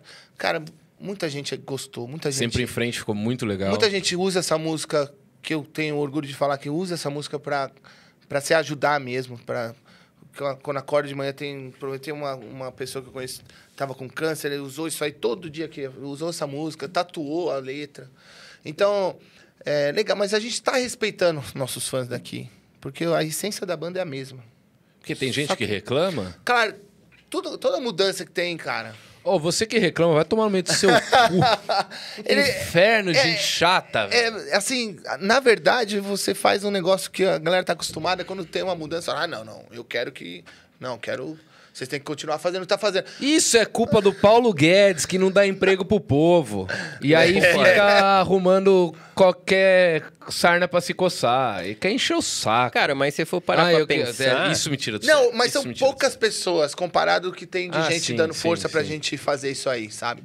É, desculpa, fala. Se for parar pra pensar, você pega igual. É, quando o Metallica cortou o cabelo, Isso. teve um monte de cara. Ai, cortou o cabelo. Nossa, é, pintava o olho, cortava o cabelo, gravou o load, reload, é, isso aqui é lixo, não sei o quê, e nem dá chance pra ouvir, porque quer o mesmo, quer que faça é, 12 Black Albums, né, na sequência, quer que fica ali, parado no tempo ali, cara. A gente não tem, como músico, não, eu não gosto de ficar parado no tempo, cara, eu preciso sempre fazer alguma coisa diferente, fazer um bagulho a mais, e... Ah, Rolou, só te cortando, rolou isso com o Chinese Democracy, cara. Sabe o que eu tô sentindo? Muita gente que descobre que eu sou mega fã de Guns vem falar pra mim. Cara, tem uma curiosidade do Guns pra te contar? Eu, o quê? Isso não foi uma, duas ou três, foram várias. Quando o Guns lançou o Chinese Democracy, eu achei uma merda, um dos piores álbuns da história, não sei o que lá, não sei o que lá. Hoje eu ouço esse álbum e eu acho porra. muito bom, É não sei o que lá, não sei o que lá. É, você não pode ouvir esperando o Appetite. É só isso. Isso. É só Mas é isso. que tudo que é mudança, você já vai ouvir. Quando, a Kiara Rocks, quando descobriram que era em português, mano, vai abrir pro, pro rock. Pô, que banda é essa? Não sei. Blá. Canta em português. Ah, em português. É, já nem ouviu, né? Aí já vai ouvir de um jeito, você fala assim, é em português. Então. hum, E vocês são uma das gostar. únicas bandas de hard rock que conseguiram fazer um som em português e você não sente falta de ser de ter E inglês é, ali, cara. É porque a minha formação inteira é, é inglês, assim, o jeito de cantar. Você compõe em inglês, né? Compõe em inglês. Mas mesmo assim, cara, pra você fazer uma letra brega no hard rock, acho que é muito Farofinha. mais fácil, né? E aí, porque tem nem que ouve White Snake, nem que ouve Bon Jovi, se for traduzir a letra, é Amado Batista aquilo lá. É, é, é isso mesmo. Vamos colocar em. Meu Deus do céu, Sim, cara. As sim. letras são Não, impressionantes. Bon Jovi, cara, dá pra você traduzir e montar uma banda sertaneja só roubando as letras É, dele. eu amo Bon Jovi, gosto pra caramba. É, é tipo roupa nova, se for para É, pensar, é, o Bon é. Jovi. É Aí quando mesmo. você faz em português, tem que se policiar para não ficar brega, tem que se policiar para falar de um jeito também que o cara não vai ter vergonha na hora de cantar, não sei o quê. É muito mais difícil, muito mais difícil. Cara, a letra do rock em inglês assim é meio natural assim. E mas para português você tem que fazer funcionar. Se você se você estudar, fazer as letras, é complicado, cara. É, é, é um limite ali. E a pessoa, mesmo assim, vai ouvir e vai falar, é em português. É foda. Aí né? vocês fazem em inglês. Ah, Agora é inglês. Trai o movimento. Ah, lá, pô, cara, não pode fazer nada, cara. Cantar em Azerbaijão, foda-se. E aí, o. eu- cara, eu lembro em 2015 que a gente foi pro Rock in Rio. Cê- foi- a gente foi em A 2015, gente é. foi de carro pro Rio de Janeiro. Nossa. Eu saí de Campinas, eu e o Gob. O Gob dormia em casa. A gente entrou numas quebradas lá. Passamos pegar o C. Passamos no meio de umas, de umas favelas sem querer, porque o Waze naquela época, né? Aí, beleza, chegamos no Rock in Rio. E eu não lembro se foi na ida ou na volta, você me mostrou... Acho que foi um dos primeiros sons da, da Storm Suns. Eu não sei se a Storm Suns estava rolando já, ou se... Não, não, não. Era Hollow Man, né? Hollow Man, é. Era a primeira música que eu tava... Eu lembro que você colocou no Bluetooth no meu carro Isso, ali. isso. Ó, vou, vou mostrar pra vocês um som novo. Não tava nem mixado ainda. Não. E Então- aí eu falei, puta que pariu, que som foda. Até hoje, se eu não me... eu- É que eu gosto de The Right Ah, e Right? 555 também. A Five Five Five é bem, bem... É, esse tipo de música é o que você Mas, falou. nossa, velho, eu, eu gosto... Storm Suns pra mim é a minha banda favorita. gosta pra caralho. favorita hoje no Brasil. Gosto Porra, muito, animal. cara. Mas- Toda vez que, que me, me entrevista, eu falo, ah, fala uma banda nacional. Storm Suns, caralho. Não, Porra, gente tem que ouve. agradecer mesmo, porque você tá sempre divulgando a banda, cara. Cara, é a questão de você ouvir uma música nova... Aliás, isso aqui separei pra você lá. Olha só. Essa é. Esse aí é o nosso, É nosso mesmo? querido patrocinator, é o abrir Dr. Evil. Ele faz as nossas camisetas e tem coisas das músicas da, da Kiara. E são muito boas essas camisetas, cara. Essa é do Últimos Dias. Vai tomar no cu, eu sempre quis ter essa camiseta. Essa é muito legal, velho. Caralho, que foda, velho. Essa aí tá, tá vendendo no nosso merchan lá, que tem mais umas com logotipo. Como que faz pra, pra acessar É lá? drevil.com. É, tem lá. no Próximo nosso- podcast eu vou, vou usar ela. Usa essa porra aí. Essa aí, essa aí então, foda, essa aí é- era a minha. E a malha é boa, hein? É, não, é boa. é Por isso que a é gente boa, tá falando. cara. Porque comprar essas camisetas e ficar baby look depois E primeiro- você tá ligado, né? Tem umas- uns lugares que você compra camiseta de rock que você pega na mão e fala, ah, beleza, eu não Não vou pôr dá, isso daqui. velho. É. Não dá. umas numeração que não dá também. Obrigado, que velho. é isso, Obrigado é mesmo. sua, velho. Você que sempre ajudou aí. Esse rolê da, da- da- que você gosta, é- mas é exatamente isso aí. Você já chegar com uma atitude mais de música, que você, bandas que você gosta, já cantando em inglês, cara, você já entra no seu ouvido e fala, porra. Tanto que a É, a aceitação. aceitação foi de cara. cara. É muito, cara. muito, muito. A aceitação com as músas que a gente lança da Storm Sons. É E tá aceitação. fazendo sucesso fora do Brasil, É, né? bastante. É isso que eu- por isso que eu tô falando. Se tem uma qualidade dessa e chega lá, por que, que a Kiara tem, também tem uma qualidade? É outro conceito a Kiara, né? Por que que, meu, eu vou mandar pra fora, vou, quero que quanto mais gente ouça, melhor, né? E, e a Storm Suns tá con- conseguindo fazer isso aí, porque... Essa aqui é da Storm. É, já tem um conceito mais denso, é mais pesado, mais Alice in Chains, é mais... É bem mais pesado, assim, mas com umas letras... Macabro. É, umas letras mais, mais pesadas mesmo. E a Kiara Rocks também tem é o mesmo esquema de, de letra, mesmo, tá tudo lá. Aham. Eu tenho que me dividir em três, assim, pra fazer. Cada Cadu que canta na banda é um diferente, não é o mesmo cara cantando. Aham. Então- É realmente, realmente. É. E, e, e tem. A, a sua ideia com a Storm Suns é realmente furar essa bolha Brasil e, e ir pra fora? Porque eu vejo que tem muito festival gringo, cara, que dá um apoio pra banda. É. A gente, a gente tem que agradecer, porque a, a gente até tá com um selo agora gringo. Ah, que foda, É, mano. Até falando, a gente nem falou nada, mas agora eu tô falando. Que realmente a, a gente vai começar as tours lá fora. Então, quer dizer, Que animal. A ideia é essa, cara, fazer um trabalho legal, chegar em quem gosta e nesse estilo e que trabalha com isso, que dá valor. Ele, o pessoal do selo ama a banda, ama a Storm, tudo. E, e a gente vai começar a fazer um esquema para representar o Brasil lá fora. Entendeu? Porque você reduzir. Bom, Sepultura tá muito bem representado no Brasil, né? O Angra também. Tem a, E por que não mais, a? Eagle Kill Talent também, né? Puta banda, né? É. Então, é legal, cara, você poder fazer isso aí. E você falar que é brasileiro, sabe? E, Cara, eu fico muito feliz, e não é só porque você é meu amigo, tá ligado? Quando eu vi a, a Eagle Kill Talent tocando em vários festivais, É. eu fico feliz. E, e aí você vê que tem gente da cena que. e aí é depois se rec- é, e depois reclama que o rock não tem espaço, né, mano? Isso é muito Mas aqui no foda. Brasil eu vou falar assim, não tem mesmo. Não tem. É, Cada um por si, vai, porque quanto mais você quer fazer alguma coisa com alguém, vai levar na, na, na merda, vai, vai se fuder. Então, eu, a gente tá fazendo o nosso trabalho, a gente tá cuidando, fazendo tudo que a gente pode, a gente mesmo, sem passar por ninguém, sem pedir nada pra ninguém, sem fazer. Estamos fazendo o nosso rolê, sabe? E quem, quem gosta de ajudar, ajuda. E quando a gente consegue fazer, vamos fazer, porque, cara, realmente é um negócio bem desleal aqui, cara. É bem desleal. É um negócio pesadíssimo, assim, sabe? Que você... Eu, eu já passei por tanta fase de, de, de, de gente de, de- que só chegava perto de você quando você estava Aham. saindo do programa de TV ou que você estava com tour fechado, assim, ô, e aí, vamos fazer um negócio.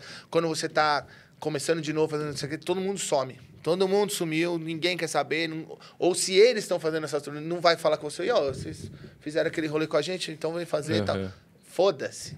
O que importa é, é, é ir na onda. Então, eu sempre estou fazendo meu trabalho sem, sem a interferência de ninguém, sem Aham. precisar de ninguém, pra ficar tranquilo, sabe? Tá mais que certo. tranquilo. Você me deu esse presente e, e vai parecer que é mentira, hein? Mas a hora que eu vim, tava vindo pra cá, eu fu- fui pegar meus anéis e falei assim: eu tô com muito anel em casa. Você Aí tem falei, aquele da caixa do... do- olhei esse aqui e falei assim: caralho, velho, esse é muito a cara do Cadu. Eu vou levar e aí eu vou dar pra ele o anel. Eu já tava de olho nessa Ô, porra aí. Cadu, estou te dando meu anel, cara. Ao vivo. porra, legal pra Porque porra. eu sei que você curte essas. Não, esse essa- aqui é do caralho, minha cara, esse aqui. Muito É, obrigado, é. senhor. É, eu- quando eu olhei, eu falei: não, esse, esse anel na real é do Cadu, velho. Não é meu, não. Agora você procura mais quatro. Porra, que seis- legal, velho. Eu venho no bagulho e ganho presente. É, legal. eu é recebo todo e dia, presente. É Agora todo você dia. procura mais quatro, que aí você aciona o Capitão Planeta. É. Daí ele vai sair correndo aqui, velho. Nossa, eu ia te perguntar uma coisa e. e- Ah, maconha maldita, viu? Cara, como é que foi o. Eu vi que você falou isso lá no Heavy. No Heavy, Heavy Talk, Talk. mas. Preciso perguntar. Como é que você recebeu. Não, não foi um convite, né? Mas foi uma sondagem aí pra você entrar no Velvet Revolver. Sim, sim. Pra quem não sabe, Velvet Revolver é, a, é o Guns N' Roses sem o Axel, É, digamos é, assim, né? praticamente. Porque o, o- quando a banda acabou, o Slash, o Duff e o Matt montaram uma outra banda com o Scott Wayland, e- que era o Velvet Revolver, Aham. foda pra caralho. E, e o Scott saiu É. e não ia mais voltar. Ele nem tinha, nem tinha falecido ainda, né? quando Não, isso. cara. A banda tava meio que sem saber pra onde ir, assim. Sem, sem ter algum... Procurando um vocal mesmo, porque, porque os- o- as histórias que o Matt Sorum contava pra mim do, do, do Scott Wayland era foda mesmo. Sabe? Aqui no Brasil ele já voltou pro hotel, tipo, descalço, assim. Ele tem... O Scott Wayland tinha um, um assistente dele que era pra pegar as merdas dele que ele ia deixando cair no meio do caminho. ele voltou pro hotel descalço, acho que faltando 10 minutos pro show. Nossa. Tipo, oh, show, os caras, ô, mano, sei lá, vou dar um jeito nesse cara e ficar bem. Ele contou trocentas mil histórias. E é. Tem até uma entrevista do Matt Sauer que ele fala assim: ah, vocês acham que, que é difícil, né? né conviver com ex, essas coisas, é que vocês nunca tiveram banda com o Scott Wayne.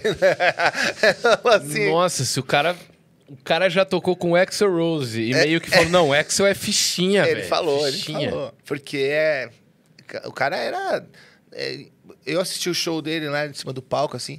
Não sei, o cara parecia estar em outro um transe, assim, ele de ocleira, assim, não sei o quê. Chegava, fez o bagulho, pá, dançava pra caralho, fez o bagulho e saia fora. uma minhoca no palco. É, né? mas, cara, as histórias que eles passaram, né, que eles.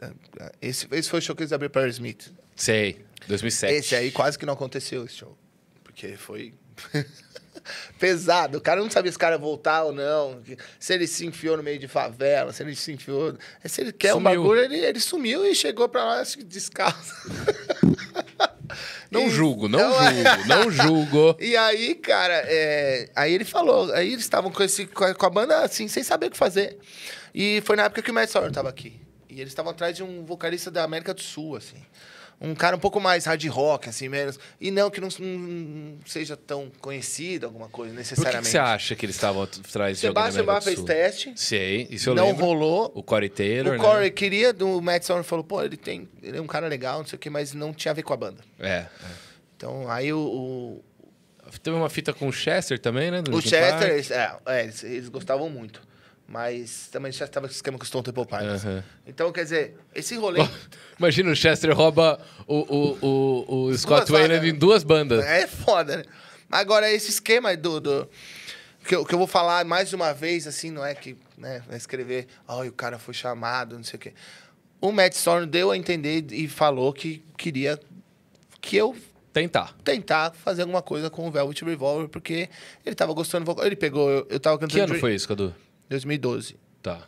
ele queria que eu, que eu 2011 ou 2012. Eu sou ruim pra caralho. Por aí, É. por aí.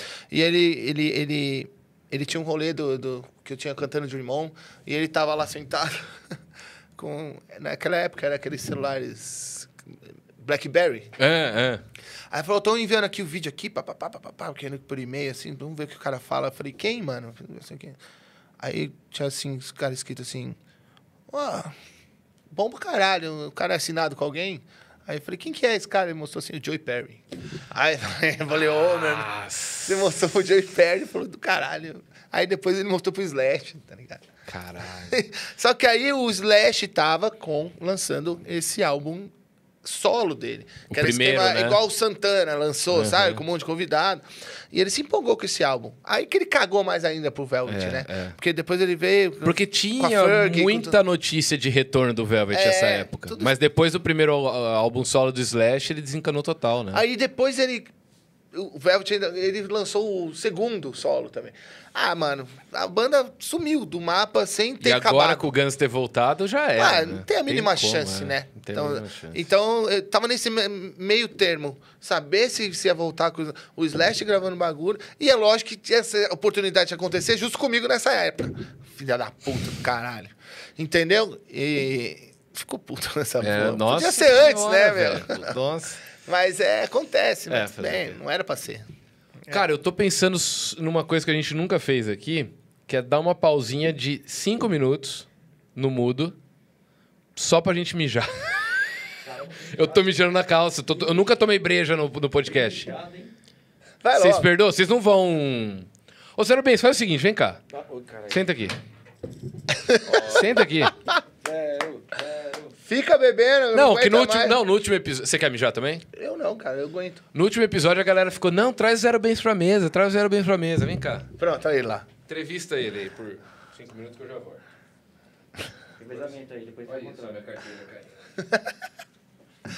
Então, gente, é, esse senhor aqui, o Felipe Barbieri, se empolgou tomando umas cervejinhas e agora ele teve que largar o próprio podcast pra ir mijar. Não tô, ninguém tá ouvindo nada que tá no mudo, é, foda-se. tá no mudo? Não muda, não. Ah, não? Não, Foi vamos, mal, velho. Vamos, vamos fazer uma coisa leve aqui. Vamos lá. Você tem medo de morrer? Cara, na verdade, não, velho. Eu não sei, negócio de, de, de morte, assim, eu não, eu, eu tô aberto a sugestões. Se dizer, é hora pra ir, eu vou, velho. Eu, não, eu, eu tomo cuidado né, com o que tá acontecendo agora, mais por respeito aos outros. É, tanto que minha mãe foi vacinada, então eu tô sossegado. Mas eu respeito os outros e não, não quero causar nada. Mas não é nada rock and roll, assim, de, de Covid eu não queria morrer. não acho muito É, rock and roll. Não, não- não é muito bom mesmo, não. Sei lá, algum outro tipo de coisa, mas, mas, mas se tiver que ser, cara, eu não posso fazer muita coisa. né? Não, é verdade. Mas assim, nesse combo aí, isso é uma coisa que eu penso muito. Acidente de avião.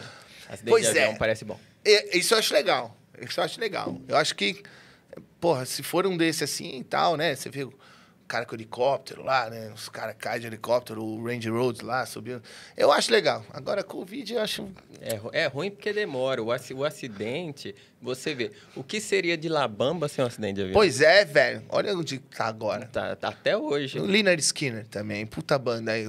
Morreu metade aí, mais da metade. Não, e- e- cara que sobreviveu no avião. Mas é engraçado que no caso deles, tipo, morreu a parte que não podia morrer. Pois né? é. Isso é muito ironia do É, destino. o, o cara, o vocal do. O batera do Blink lá. Caiu do avião Nossa, e sobreviveu. é o mesmo, cara é né, o Iron cara? Man, mano. É verdade. Quando não é pra ser, não é pra ser daquele jeito. É. O maluco não pode cair do avião e não vai morrer, velho. Em contrapartida, a mina do Mamas and the morreu por causa de um sanduíche. e, o, e, o, e o John Bonham do Led Zeppelin morreu comendo Vodka e suquinho de laranja. bagulhinho de, de, de bacon lá. Assim é a vida. Você pode estar aí, ó, comendo palmito, que vai te levar embora é o palmito. Então, ó, cuidado. Nunca se sabe, cara. Pode sentar aqui que eu já passei minha mensagem. Foi muito boa a Obrigado. participação dele, cara. Cara é foda, obrigado. Ele vai, ele vai roubar Gostei. meu posto. Ah, eu, eu queria falar Trouxe também, uma, uma fechada eu aqui, eu trouxe mais uma. Tá bom. rapidamente, Isabela e Vinícius Polon de Marília. No ano, no ano de 2011, estávamos num show deles, né? A Isabela estava destacando as virtudes de Cadu, muitas vezes, repetidamente, assim. E... Será que ela tá assistindo? Ah, mas eu vou cortar isso aqui, eu vou. Corta, vou, manda se- pra se- eu vou mandar. E ela destacando, destacando as virtudes de Cadu e tal. Virtudes. E o namorado dela, o Vinícius Polon, Nossa, tá dando nome mesmo. Completo ainda. Eram tantas virtudes que nem ele resistiu e admitiu que realmente você tem muito sex appeal. Muito cara. obrigado pelas minhas. Então, Destacar minhas virtudes. não, imagina, mas e, e- e tem mesmo, viu, gente? Muito bonito ele, por sinal. obrigado, cara. Vou sentar lá. Obrigado, Felipe. Ah, fica aí, mano. Foda-se o Felipe. Não, de forma nenhuma, jamais. Tá até tossindo aí, ó. Ah, mas isso... Muito obrigado. Não, o interessante é que episódio passado, metade do episódio foi falando sobre dar o cu. né? Sobre dar o cu e pintos bonitos. Eu li lá no bagulho, aí eu não quis assistir, não. Não, mas é, é, Esse- é- ele, é não, ele trouxe um pinto de borracha e deu de presente pro, pro convidado. Pros dois, ó. Não, um pintão, assim, ó, veiudo. Bom, Não, você vai ver, no momento que isso que acabar, a gente fica. cê- o Felipe Champa lá na casa dele e a gente fala mais de pênis. E de dar o cu. Ótimo, não vejo vai a hora. longe, viu? Tô dentraço. Cara, o que que acontece... Vamos lá, vai. Ah, Polêmicas. você tá Polêmicas. O que que se passa, né? Você conhece mais a fundo, assim? Ah, Você já sabe do que eu vou falar, né? ah, provavelmente. Sebastian Bach. Certo. Cara, é que eu percebi. no- no- a, a última vez que, que ele teve no Brasil, né? A gente tava junto lá, era um, um poc- pocket show, né? É. E era pra você cantar uma- umas músicas, era pra ele cantar outras, o cara entrou, pegou o microfone e não deixou mais você voltar. Foi É. um negócio que, assim, eu ali fiquei incomodado.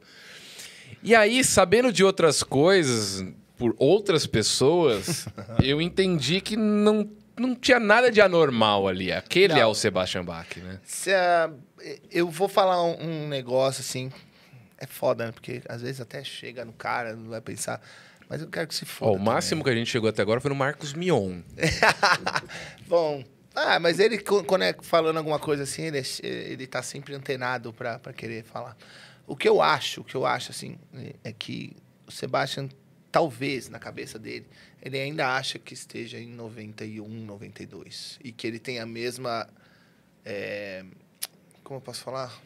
Relevância. relevância musical Aham. daquela época agora.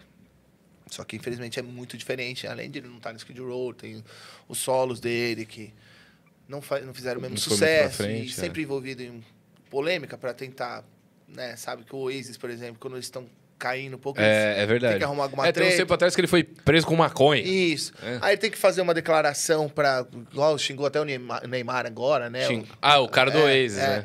Pra, pra fazer esse tipo de coisa pra. Eu achei genial a resposta de um. Você chegou a ver a resposta do cara? Falou, mano, vocês são o Samuel Rosa da É, Inglaterra. não, esse tipo. É. Agora, esse tipo de, de coisa pra você ser, voltar a aparecer na mídia, assim. E realmente, ele não. Assim. Lançando coisas assim, lançando músicas, não tá sendo muito. né? Então ele precisa. Talvez se, se posicionar um porque agora ele tá em 2021, não tá no Skid Row. Não tem mais a, a beleza que ele tinha antes, né? Vamos- Obviamente. Vamos combinar. A hora que ele ergueu a mãozinha assim no palco.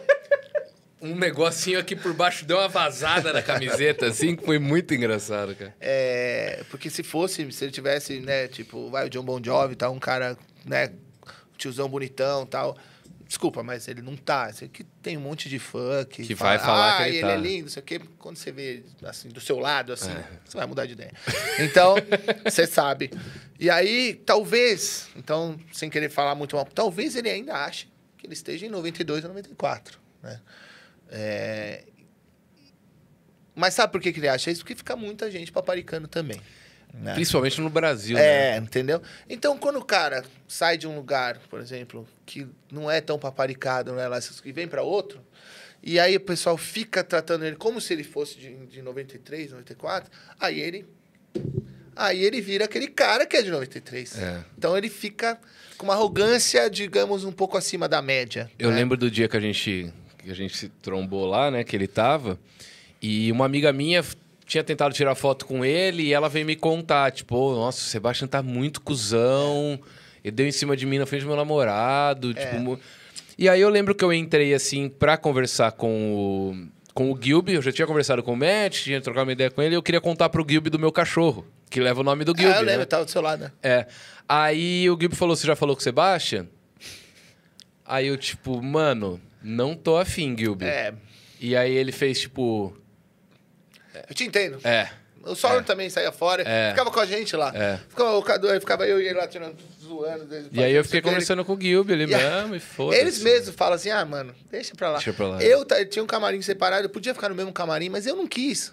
Porque não era um negócio muito legal, assim, Ainda sabe? mais depois do, do- É que eu não sei nem se você sentiu isso, mas eu fiquei bem puto ali, cara. Porque eu tava muito afim de te ver É, rolou- cantando com os caras e ele pegou o microfone e não saiu mais e quase que eu subi lá. Tava tudo Caio. certo pra eu cantar as músicas. É... E é um uma outra coisa que talvez ele mesmo quer ser tão profissional às vezes. é, se você tem um repertório que tá certo, eu ensaiei com os caras. E, enquanto ele não chegava, eu passei minhas músicas, eu passei o microfone, fiz tudo.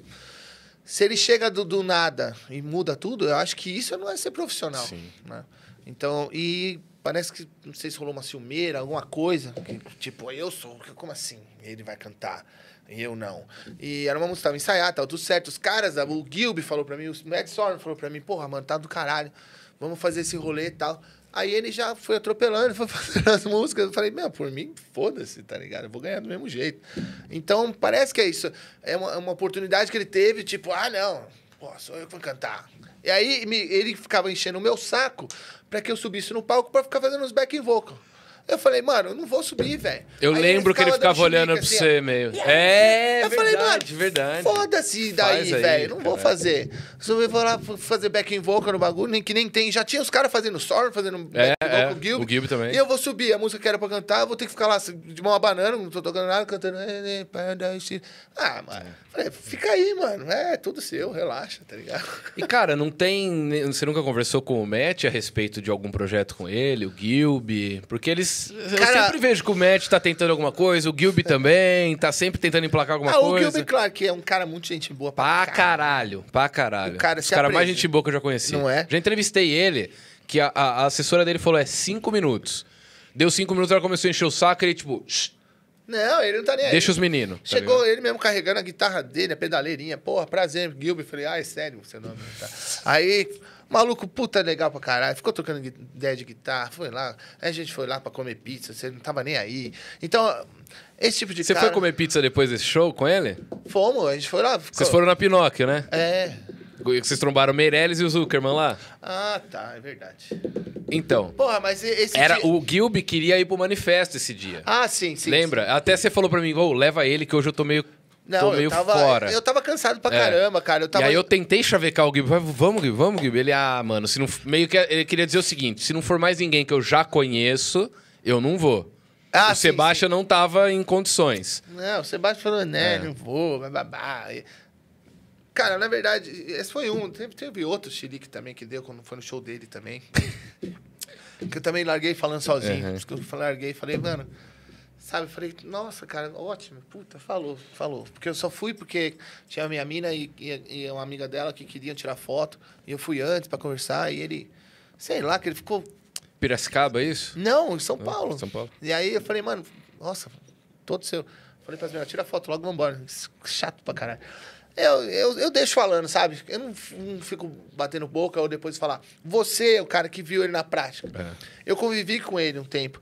Esses três dias, quatro dias que ele ficou lá. Eu mal quis conversar com ele. Porque enquanto eu tava com o Matt Sorum, eu não queria, cara. Não- ele não é um cara que você quer sentar pra conversar. Ele não vai te dar atenção, ele vai ficar olhando pro iPad, vai ficar olhando pro celular, do seu lado assim, não vai conversar com você, sabe? Então, deixa ele. E tem dois caras tão foda pra você trocar ideia, né? Pois é, e Ah, é, dois. é, então, caguei, você viu. Mas eu acho que ele só tem a perder com isso, porque ele, no, onde ele tá agora, ele, o próprio Axel Rose virou outra pessoa, né? Dando entrevista, atendendo todo mundo. E um cara que não, não tá com banda na ativa, Não- nem atrasa mais. não tá fazendo, e ele assumiu o papel do Axel agora, em 2021, eu acho que não é bom pra ele. Ele tem que começar a rever isso aí, né? É. Então, você sabe, né? Já mandei tomar no cu e foda-se mesmo.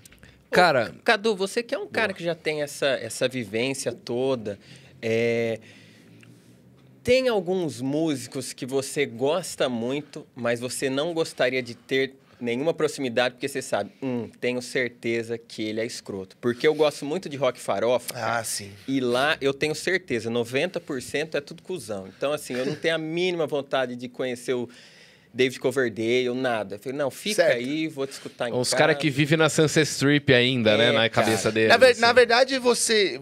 é, é, às vezes é melhor você não conhecer e manter, manter aquela áurea de, de rockstar, de que o cara tá ali, porque se você conhece e o cara é um puta de um cuzão, você afeta até a música que você não ouve mais, cara. É. O Solari falou isso aqui, É. porque o, o Anthony Kids deu em cima da mina dele na frente dele. E ele Ah. era mega fã do Red Hot. Ah, foi essa a treta? É, é. Eu, eu, por exemplo, eu vou falar, eu gostava muito de Skid Row, mas, mas você sabe quando você vai ouvir, você fala, putz, cara, não dá vontade de ouvir mais. Você muda, Aham. sabe? Eu, eu fiquei com essa impressão, in- infelizmente, assim. E isso é, é melhor, às vezes, você manter essa distância de um, de um ídolo, de alguma coisa, pra você se decepcionar, cara. Tudo que você teve, tudo que você gostou, não sei o quê, você vai começar a ouvir cada vez menos. Vai influenciar no que você ouve, sim, Aham. sabe? Eu não, também acho. É. Eu tenho, assim, por exemplo, eu tive a sorte, e, a- porque eu já fui pra. Tinha o Rock and Roll All Stars, que ia tocar aqui, que era um projeto que tinha, tinha aquele. Um, tinha um festival grande que chamava Metal Open Air, que nun- nunca aconteceu. Que foi um fiasco, né? Lá em São Luís. Aham. E eu ia, eu ia cantar com eles. O time era Glenn Hughes, Matt Sorum, é, Gene Simmons, Joey Elliott, do, do Def Leppard. Era é, Mike Inez, que tocou com Ozzy, do Alice in Chains. É, cara, Gilby também tava, Duff. Uhum. E eu ia cantar com eles. Só que não aconteceu o festival. E os caras falaram, não, mas tem um outro show que a gente vai fazer em Buenos Aires, você vai com a gente. Fui lá de avião com os caras, não sei o quê, fiquei no hotel. e aí, eu tenho a sorte, porque eu fui tratado como músico por eles. Um companheiro de trabalho. A, a, a, partir do momento que eu era puta fã dos caras, mas eu fui lá pra trabalhar e pra cantar também, como músico. Porque o só falou, olha, é uma banda, tô produzindo também, é legal, então eu vou ouvir. Então os caras, eu, eu tinha... Eu me dei bem por causa disso, que eu cheguei perto do, do Glenn Hughes pra tocar, ele falou, pô, legal essa sua, sua scarf. Eu falei, não, é sua, tá? ele usa até hoje. Aham. Então, Que foda. eu tenho sorte de ser tratado como músico Então, é, mas quando eu era fã mesmo, é, de, de algum. E eu tinha. Pro, consegui chegar perto, né? Com proximidade, eu não queria ficar tão amigo, ou tão, porque eu ia acabar me decepcionando e eu não ia gostar. E eu ia acabar falando, porra, não vou mais ouvir. Porque às vezes o cara tá num dia ruim, ou às vezes tem muita gente. Aqui no Brasil tem uma banda que eu gosto muito, chama o Him, da Finlândia, o Vilo- Vili Vala, é uma das pessoas mais chatas do mundo. É mesmo? É. Ele é, ele é chato. Dá pra saber, sabe? O humor dele é, é totalmente diferente.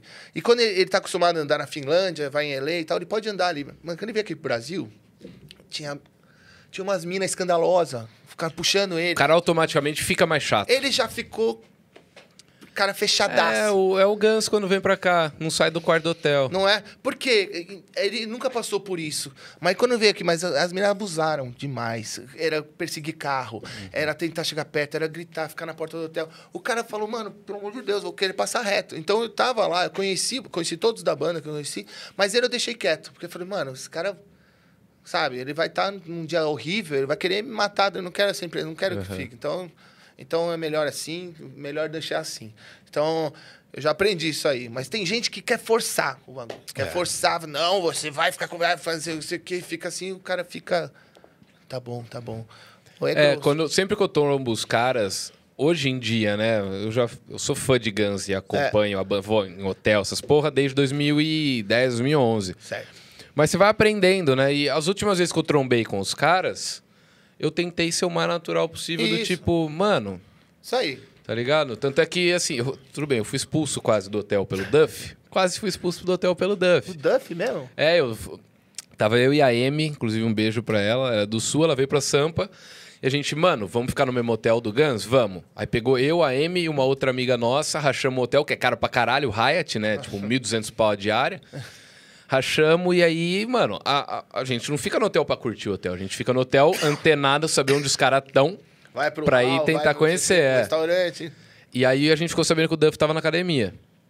Vamos pra academia. Só que a gente não tinha trazido roupa de academia pra São Paulo. Então a gente subiu pro, hotel, pro andar da academia e ficou na frente da, da, da academia, que tinha um vidro fumê assim, Ficou lá esperando. Esperando na frente do elevador, na frente da academia. Ele tinha que passar por ali. Ele ia ter que passar por ali. Aí, em um determinado momento, viu o cabelinho assim atrás do vidro fumê. Falei pra ela, é o Duff. Ela, ou é o Duff ou é o Exo, né? Porque o Exo também tava É, com o cabelo também. meio. Aí abriu a porta e era o Duff. O que, que a gente fez? Absolutamente nada. Ele saiu, foi pra um outro lugar, porque é uma outra academia do, que era do lado. E a gente não abordou nem nada, porque, tipo assim, pô, o cara tá fazendo exercício, não vou encher o saco dele. E mesmo assim, deu dois minutos, veio dois segurança e, tipo, vocês não podem ficar aqui, não sei o que lá. Ah, o que lá. então, mas foi de boa, não foi? Ah, Foi tá. de boa, assim, Não. mas ele mandou, realmente. Mas assim, eu super entendo. É. Super Cê- entendo. um conselho assim, porque, cara, você anda em LA, né? Por exemplo, os caras podem ir no restaurante, não sei o quê. Não vai ter gente desesperada. É, Ah, tem alguém, né? Que é bem fã, claro. Mas Mas, é bem mais raro, Mas né? aqui, é, talvez na Argentina também seja assim, porque são- tem pessoas que são fãs mesmo, meio obcecados, e vão fazer de tudo pra ver. Então, se você quer ver um cara de perto, quer não sei o quê, respeita o espaço do É. cara. Não queira passar dos limites, porque ele vai ficar puto e vai Não, ficar puto se eu com tivesse o a- povo aqui do Brasil e vai associar o Brasil com gente que é stalker, entendeu? Se eu tivesse abordado ele ali, seria pior ainda É. a minha impressão. Mas assim, eu não acho que ele foi mal educado nem nada. É, mas, cara, é um sonho que eu tenho de conhecer os três. É. O Slash, o Duff e o Exo. Não rolou com nenhum ainda. Mas, inclusive, eu que- queria te perguntar: você já conheceu o Duff pessoalmente e tal? Ele é um cara que dizem que ele é muito sangue bom, né? Ah, meu Deus, o cara tá sossegado. Aham. Conversou de guitarra comigo, ficou esquema lá, o maior tran- Meu, nada. assim, Foi, foi só nesse dia da, da, da de Argentina? Buenos Aires, é. É. Não, e depois no SWU, que ele ficou lá com. Ah, é verdade, do também. Loaded, né? É, que ele ficou lá um tempo comigo também. Que ele falou que ia voltar pra tocar com, com o Down, que ele ia tocar uma música, o Bury Me Smoke, lá Aham. do Down. Aí ele falou: Não, eu vou ficar ainda, eu vou, vai lá, me, que eu vou tocar baixo com o Down. Eu falei: Down, demorou. Foda. Legal pra caramba. Eh, Eu, quando eu vi ele assim, só falei, ó, tudo bem, o Matt Sauer que mandou, ah, você é o Cadu, ele sabia meu nome, até, é o Cadu, tá com o bagulho, pô, legal, É, aproveita aí que tá com o comercial, eu falei, aí os músicos dele me deram as outras, eles são legais, se eu já chegasse, meu Deus, do céu, tira uma foto. me dá É, paleta, não sei o quê, me faz não sei o quê, é, aí o cara, que porra é essa, mano? Exatamente. Aí, mano, então, tudo, tudo tem que respeitar o espaço, cara, eu, eu, eu aprendi isso aí no, na... É, e às vezes eu tenho, eu tenho que ter essa. esse jogo de cintura até no meu trampo como youtuber pra convidar pessoas pro podcast. Pois é. Se eu chego no cara, cara, sou muito seu fã, por favor, vem no meu podcast, o cara já vai olhar e tipo, não, não. não. Então, né, tem que ter essa, esse jogo de cintura. Não, mas é muito legal. Assim, esse esquema de podcast que tá acontecendo agora, esse negócio, tá dando espaço pra muita gente falar ou coisa polêmica, ou então pra falar um pouco do parabéns. falar um pouco do seu trabalho, não sei o quê. Você tá indo em podcast, os caras Uhum. estão vindo pra cá. Sim. Então, tá do caralho. Tem pra todo mundo. Todo mundo que quiser ver todos os estilos, todas as coisas, ou ficar mais fã do cara, ou não gostar tanto. Então, é a oportunidade que tá acontecendo A aí. gente tá vendo os artistas de uma forma mais humana É, agora, é. né? Isso é em vez de foda. reclamar que tem um monte, tem que. Mano, que ótimo, É, você tem mano, opções. cara, a, a galera outro dia, agora eu vou, vou dar uma vou dar uma respostinha aqui. Eu tenho um direito de resposta? Ah, evidente que você tem. Obrigado, então. Ah, esse é mais um podcast Barbieri, vai fazer mágica. Quais podcasts do Brasil estão chamando a galera do rock? E, Então, ninguém. assim, podcast presencial desses aqui. Tem, tem o Heavy Talk, tem, tem alguns outros que são Não, o Heavy on- Talk nem online. chega a ser um, tanto um podcast. Ele é, é, mas uma live, uma troca de ideia em uma live, é. Já com músicos do metal. Agora, um podcast presencial como o Flow popularizou, que tá chamando galera do rock, eu não É. tô vendo. Não tem, cara. Então agradeça que tenha esse daqui, porque semana que vem tem o Esteban e tem o Cauê Moura. Porra, fechou. Tem pra todo tipo de. Na quan- outra semana tem o Tico Santa Cruz e o outro convidado eu não lembro ainda. Em julho a gente vai fazer o mês do rock aqui, que eu quero fazer o mês inteiro só com a galera do rock. Cara. então para de reclamar e apoia, porque esse é, é- isso que está acontecendo aqui agora pode ser que ajude a fortalecer e a re, revi- Revitalizar. revitalizar a cena do rock no Brasil. Chega disso É? aqui, tá? Não, Aí, tem- é. o que que. Não, cara, mas assim, nessa pega mesmo que você tá, tá falando, na terça-feira aconteceu uma coisa que eu achei, assim, muito desconfortável. Você sempre... É, é, que foi no momento que você falou do Angra, Aham. né? Que você não era muito fã do, do André Matos e tal, e que você não tem bagagem para falar. E eu, eu também não sou fã do Angra. Também não, não, não conheço o Uhum. Angra. Então, assim, você está fortalecendo uma cena, né? Você está dando espaço para uma cena. Tem, como eu tenho certeza que o, que o Cadu também tem é, subgêneros e vertentes do rock que ele não é tão fã. E aí os caras vêm e já começam a dar com o pé no peito. É, eu do vi nada, isso daí. é. Do nada. Como assim? Ele não conhece o André Matos? É, eu cara. sei quem é o André Matos. Eu só você não não, tem- não é tenho a a conhecimento a dele. mais do que isso, Não. né? E- mas é. É o que eu falei, cara, não vai bombar assim a, a minha presença aqui igual Mas, ah, um- uns caras que são conhecidos do YouTube que todo mundo acompanha. Você vai ver que nós vamos fazer nesses cortes. Demorou. Porque o que eu quero mais é que é que você entenda que tem muita gente, cara, fazendo um som aqui no Brasil que merece ser, ser escutado ou merece um espacinho que seja. Por que que vai ficar só nesse nicho de youtuber e de, de coisa? Exato. Se tem a parte da música, você gosta de música, você é, gosta do- do- do- das pessoas que você está trazendo aqui, simplesmente, cara, você vai ter opções. Ó, eu gosto dessa, dessa banda. Não gosto, não assiste. Eu vou assistir o, o cara lá do, do, do podcast, sei lá o quê. Cara, eu acho perfeito isso aí. Eu acho quanto mais melhor, sabe? Sim, então, sim. mas é, E a tendência. eu quero ter que agradecer porque eu tô podendo falar num podcast que justamente. Olha lá. É porque lá. o podcast vai começar. Nem fuder, né? Não, mas, porra, quando eu, eu tava começando no YouTube e você tinha acabado de ir no Rock in Rio, É. não sei se você lembra, mas vocês foram no Rock in Rio em um final de semana. No final de semana seguinte, vocês tocaram em Jaú, no General Tocamos Bar. já- é. E lá foi a primeira vez, foi quando eu te conheci. Pode crer. Que a gente gravou, eu fiz umas mágicas pra vocês lá, uma entrevista pro Exo Rose Fan Club e tal. Pode crer. Você me ajudou pra caralho naquela época. mano. Tá ligado? Eu acho que eu acho que tem pra todo mundo. Quem quiser conhecer um pouco do trampo que eu tô fazendo, que eu sempre fiz, é, pode acabar curtindo ou não, mas pelo menos vai conhecer. Você- não gostar sem ouvir é, é complicado. E eu, então- eu sempre falo, ó, passo- não, não que eu seja um, um- um sommelier de nada. Mas assim, aqui no meu podcast só vai vir quem eu gosto. Legal. E se eu tô trazendo o Cadu além dele ser meu amigo há seis anos aí, é porque eu curto o som tanto da Kiara e, e do, do- da Storm Suns também pra Legal. caralho. E também o Cadu cantando cover, e o Cadu como brother, trocando ideia, dando rolê na, na- na- nas pingaiadas. Inclusive, uma coisa que eu tava esquecendo de te perguntar. Quando o Kiara tava ele no- despontando, né? A gente ainda tinha muitos bares e uma cena ainda fervendo aí, né, do rock. Tinha o Hangar, tinha o Inferno, em Jaú tinha o General, Pois né? é. Em outras cidades menores tinham os seus bares. Tava foda antes da pandemia já, ali de 2018, 2019. É. Agora, pós-pandemia, o bagulho vai ficar louco, A gente né, tá mano? falando entre os músicos assim que, cara, vai voltar tudo ao normal. Não vai, porque. Vai voltar, a gente vai poder tocar? Vai, mas não vai ter lugar. Porque, cara, a maioria dos bares não tá conseguindo sobreviver. E bar que tem uma, uma estrutura pra ter uma banda lá, né? A gente toca em outras cidades, essas coisas. A gasolina hoje em dia já tá caro pra porra. Então o transporte pra ir lá Já é é caríssimo, caro. né? É, e pra você chegar lá com uma estrutura, levar as coisas, em vez do cara poder pagar o que ele já pagava, ele tem que pagar menos. Então a gente não consegue nem chegar lá no bagulho pra fazer. Quando os bares que você toca tá tudo fechando. Vai, não, sobraram, vão sobrar poucos bares. Em São Paulo, que é a maior cidade do país, já quase não tem, né? Não, mano? são poucos. Por o isso. inferno fechou, cara. Ah, era, era, era, e aquilo Porra. pra mim era um, Pra quem não é de São Paulo, o inferno era um bar da Augusta, que era o ponto, né? um casa de show com bar, assim, né? Ele trazia tudo quanto é banda, de tudo quanto é lugar do mundo. E, e esse rolê de, de não ter mais bar, tem duas opções. A opção de tocar voz e violão, que é barato pro dono do bar, e é o que dá pra fazer. Só que a banda mesmo, pra tocar, são porra, meu. Vai ser bar muito pouco, cara. Então, quem tem que. Quem puder ir prestigiar a banda, que, que puder ir no, no- no negócio pra, pra- Vai estar ajudando o bar e vai estar ajudando a, a banda também. E, e é eu não óbvio. digo nem só isso, cara. É. é... Ah, o rock no Brasil, porra, você curte uma banda nacional, manda pro teu brother, manda É, no grupo de custa amigo, nada, custa nada, velho. Não precisa Custo nem é zero, tá? Custo é zero. Então, você curte- não gostar da gostar de uma música, cara, você manda ali. Manda pro brother. Beleza. Inclusive, a hora que acabar essa live aqui, tarefa de casa pra quem tá assistindo aí, mano, é, é colar nas redes sociais aí. Na re- rede social não, entra no YouTube aí.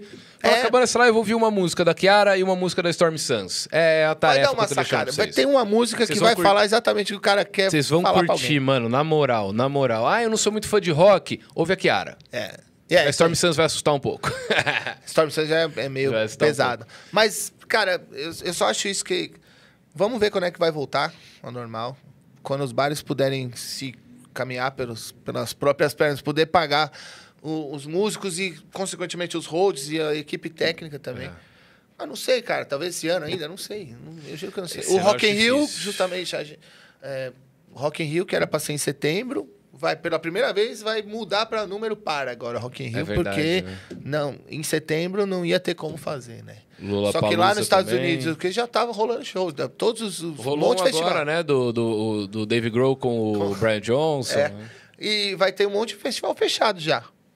Então, quer dizer, sei lá. Aqui, aqui Eu tô nem- nem quase bar indo- tem, imagina festival. Eu tava quase indo esses. Tava pensando esses dias em, em ir pros Estados Unidos pra tomar vacina. Tá, vai rolar. E tava pensando, bom, já que eu vou, se eu for em outubro, eu ainda pego uns shows lá. Mas vai, claro Eu que tô vai. pensando nisso, tá ligado? Meu, é a melhor coisa. É. Ah, então, quer dizer, vamos ver até quando essa porra vai ficar assim aqui. Sim. Tá difícil, cara. Vamos meter podcast aí no pessoal enquanto isso aí. Vamos, é, vamos, fa- vamos falando, né? 70 milhões, só digo isso. É que a 70 gente ficou sabendo oficialmente 70 milhões de doses que não foram que não compradas. hoje, foram né? compradas. É, é, é cada dia, cada dia uma notícia legal aí que esse governo tá ótimo. Cara, antes da, da, da gente ir pras perguntas aí, inclusive o galera do Superchat aí, última chamada. Ah, Você é? tem um trabalho muito legal que eu não posso deixar de falar. Que a gente quase tentou uma vez fazer um, um- um projeto junto disso, que é com os animaizinhos, né, mano? Lembra que a gente tentou fazer Pois um show é. em Jaú uma vez? Que tava tentando juntar com um projeto lá de Jaú, com o teu. Cara, esse negócio do chama Rockin' Pets, né? É um projeto que a gente faz shows e ah, pega as bandas, faz, fala com o dono da casa para não cobrar, né, para tocar e toda a renda a gente ajuda cada hora umas ONGs diferentes de cachorro e gato. E é quase é, full full, tudo que a gente ganha a gente leva. E é um negócio, cara, que também eu não consigo entender por que, que isso não é divulgado pra caramba, um negócio desse. É... Que é um negócio que não, sabe, 10 reais, 5 reais, vai levar pra ONG. É, eu tava usando a, a- a época da Kiara que estavam né, com, com um público legal, justamente para direcionar para isso aí. E às vezes você não, não tem gente que quer patrocinar, quer ajudar. Desanima. né? Aí você dá uma desanimada, você fala, porra, velho, tô correndo atrás de um bagulho, vai ser, meu, era tudo colocado na, na, na planilha, tudo. Aí, aí quando você vê ah, que pra fazer um negócio desse, assim, patrocínio, os caras não estão nem aí, mas pra fazer um- umas outras coisas que dá vergonha até, não vou falar, e tem patrocínio, tem tudo, milhões, aí você começa a desanimar. Mas, mas mesmo assim a gente fez um esses tempos agora. Até cada live que a gente faz, até eu fiz uma live com o Full Fighters Cover, que a gente pegou uma parte que foi ajudar uma ONG também. A gente precisando de dinheiro, sem show, nada, mesmo assim a gente vai lá e faz. Mas se tivesse um patrocínio mínimo de qualquer é, empresa, alguma coisa, porra. sabe? Inclusive, isso me motivou a, a- Eu nem falei isso pro Zero Bens ainda, nem pra ninguém. Mas a ideia é o podcast, quando ele começar a se pagar, porque eu ainda tô investindo do meu bolso para isso daqui funcionar. É, mano. Quando ele começar a Galera se pagar. não sabe, né? Não Acha- faz acha a que menor. é- Acha que nós estamos É, é assim mesmo. bem longe disso. É. Mas quando isso aqui começar a funcionar com as próprias pernas, eu quero ter uma porcentagem não só do, do superchat que a galera mandar, ah, mandou 10 conto, mano, 30% vai pros É, bichinhos. mano. E a AdSense no final do mês, todas as visualiza- visualizações deram o quê? 10 mil reais? 3 mil reais eu vou dar pro mão. Isso é o meu compromisso aqui. Ah, isso é, Com- é com bom esse deixar. podcast. Eu vou cobrar. Esse é meu patrão, hein? Não, cara, eu não vejo meu. Porra, não, não é nem críticos. mu- Muito menos ao, ao, ao Podpah que tava aqui. Mas os tem alguns podcasts no Brasil que estão ganhando muita grana e, e, eles não são da, da causa, eu entendo. Ah, tudo bem. Talvez os caras Não, obrigado. ajudem uma galera de outra forma e não conte pra ninguém também. Não, Ah, sou- é, não, é, não, não é obrigado a fazer. O meu podcast, ele vai ter uma porcentagem que vai pra causa animal e... Ótimo. Ah, por que que você não doa pras crianças? Porque eu quero doar pros animais. É. E o dinheiro é meu. É isso. Tá certo. Eu acho que tem que ter um direcionamento sim pra, pra ter essa ajuda aí, porque, cara, é, tá complicado, viu, meu? É, eu, ve- eu acompanho direto. Isso aí tá cada vez mais difícil. E quando voltarem os shows no Brasil, eu também me comprometo a sempre passar agendas de, de bandas aqui no, no- no podcast. Se tiver bombando É. ou não. Se não tiver bombando, vou passar e não vai adiantar nada. Mas se tiver bombando, vai, vai dar a uma força. também vai ter um esquema que, quando, quando começar a nossa tour, em cada cidade que a gente for, o que a gente puder, tiver a ONG, que a gente vai pegar uma parte do show e vai, vai levar Muito pra ONG. foda, muito foda. Isso aí também não tem nem o que falar. Então, É, se vocês não ainda bem gostarem. que você lembrou disso aí, porque é importante pra caralho. É, se vocês não gostarem de assistir o podcast que vocês me acham chato, ajudem porque vai, assistam porque vai estar ajudando uns bichinhos da hora. E se, não, e se não assistir, é contra a ajuda de bicho. É verdade. Quem não assiste esse podcast é porque maltrata animais. É mu- muito, isso aí. É, perfeito.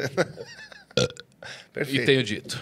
Vamos para as perguntas? Vamos para as perguntas. Você tem alguma pergunta sua, Zero Bem? Você sempre tem uma carta na manga, né? Ah, é que a gente já foi conversando Você já bastante, até sentou né? aqui, né? Já, cara, ele mandou bem. Manda bala aí, então. Vamos lá. Teve.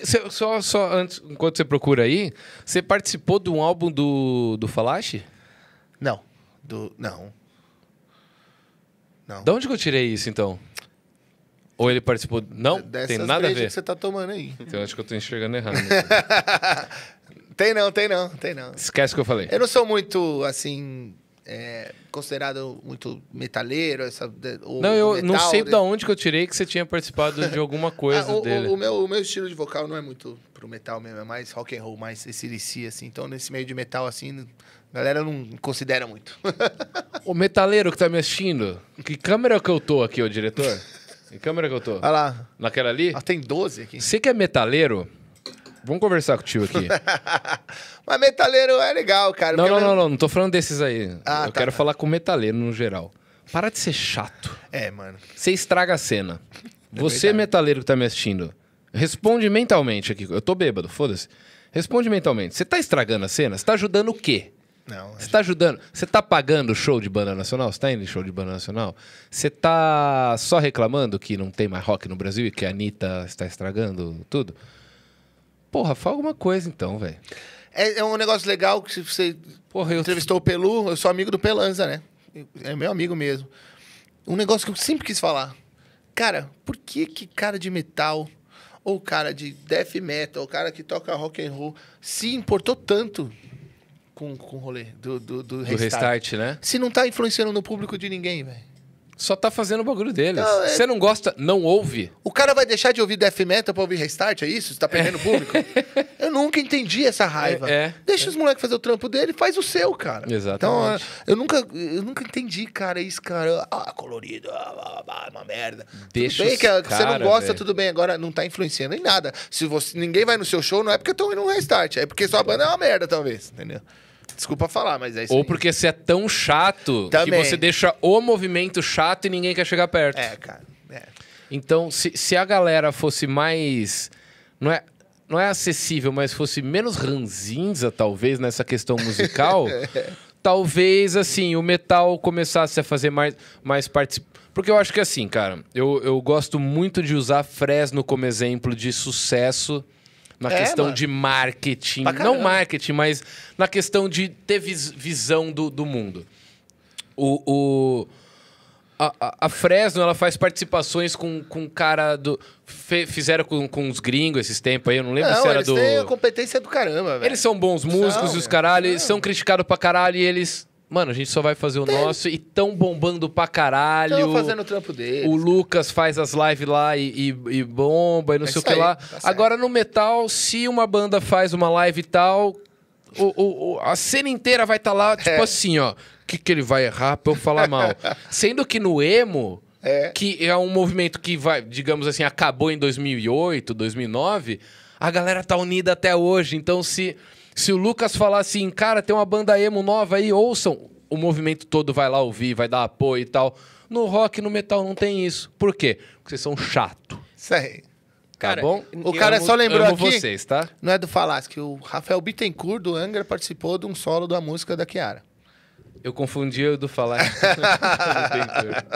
Ah, é, Tá vendo co- fizeram e- parte e- da e- mesma banda. E, e- e- e- e- e- como é que eu ia entrevistar o André Matos com todo esse meu zero conhecimento? Conhecimento Não de, dá, não dá, não de dá. Angra, né? Felipe tá uma beleza hoje, hein, galera?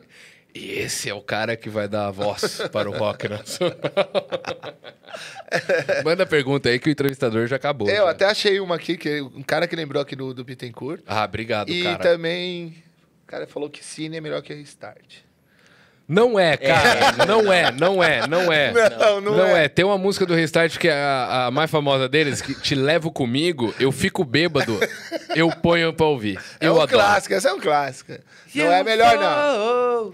Ah, eu não vou cantar. Aqui é Team Restart. Aqui. Aqui é, aqui é Restart, porra. Ó, Caralho. o Lucas Pavan mandou 10 reais e falou assim: Olha o Lucas. Saí do Espírito Santo até São Paulo para assistir o show da Kiara no hangar. Sim, mano. Saudade demais desse dia. Cadu Monstro. Pô, o hangar era um. Isso era um templo do rock, como a gente pode se dizer. O hangar é uma pena ter fechado, o alemão lá. Mas acho que eles estão voltando com alguns shows, né? É, então, fiquei sabendo, fiquei É. sabendo. Então acho que nem tudo está perdido. Vai, vai, ter, vai rolar show no hangar, sim. E quero dizer uma coisa, cara. Todo, espero que isso chegue na galera do manifesto, do hangar, em- de qualquer bar que tiver aí.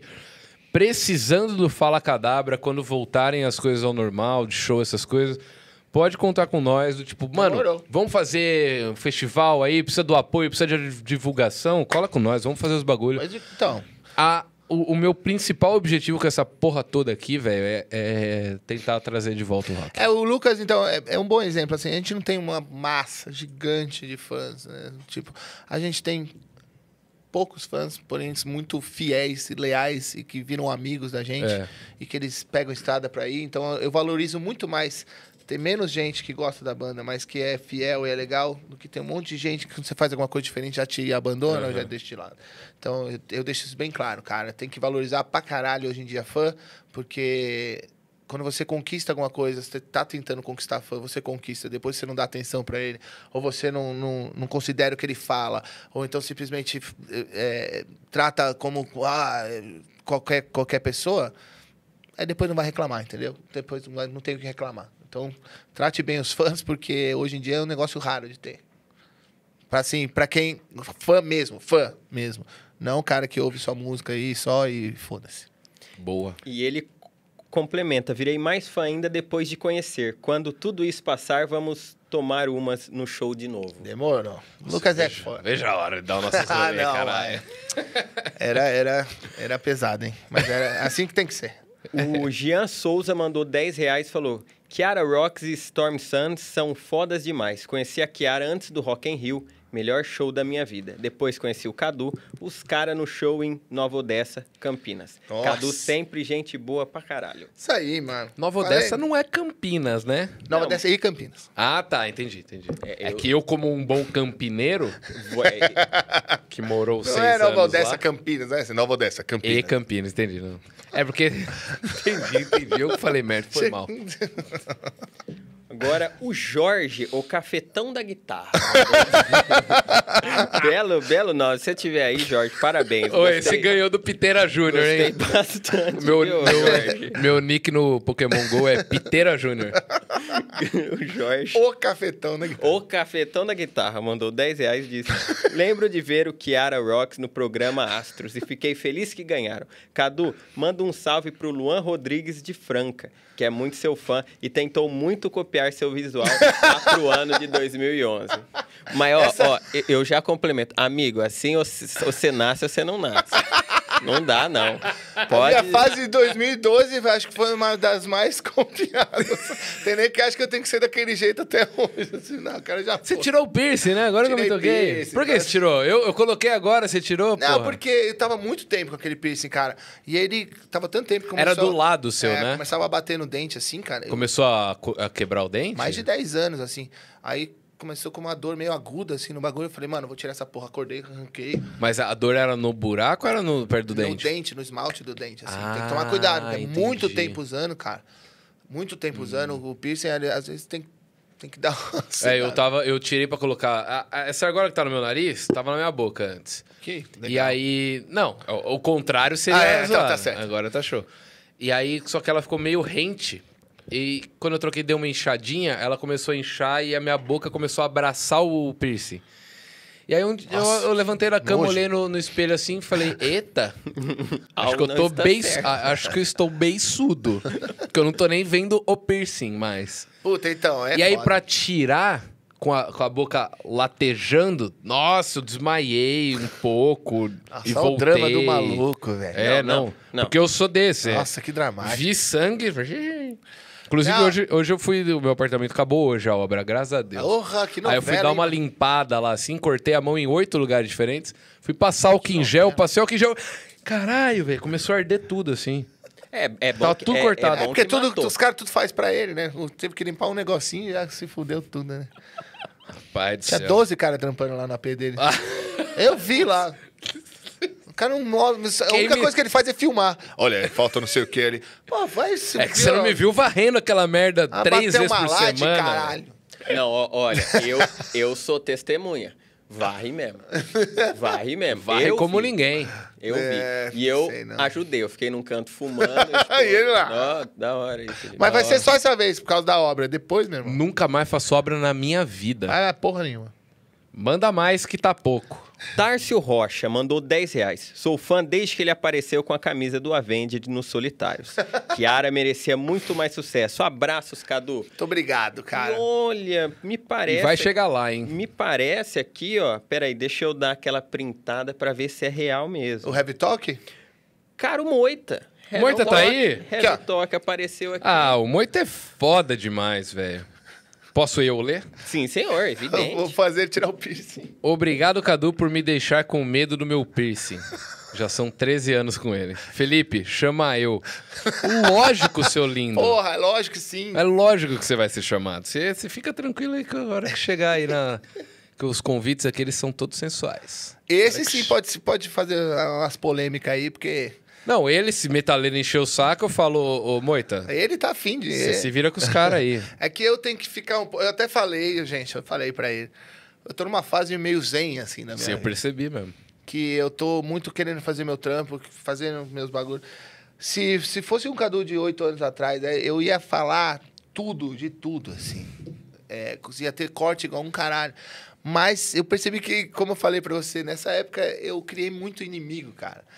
E hoje eu tô tão sussa que eu tô de boa de ter inimigo. Eu, vou, eu ainda tenho muitos ainda, que muita gente que me odeia, mas eu tô numa fase que eu acho que tô sussa disso aí. Sabe? De querer criar alguma polêmica, alguma Uhum. coisa. Então, por isso que eu- até, até a pessoa que tá assistindo deve estar meio decepcionado de eu não ter falado tanta coisa. Mas, Mas é que eu tô numa fase que realmente eu.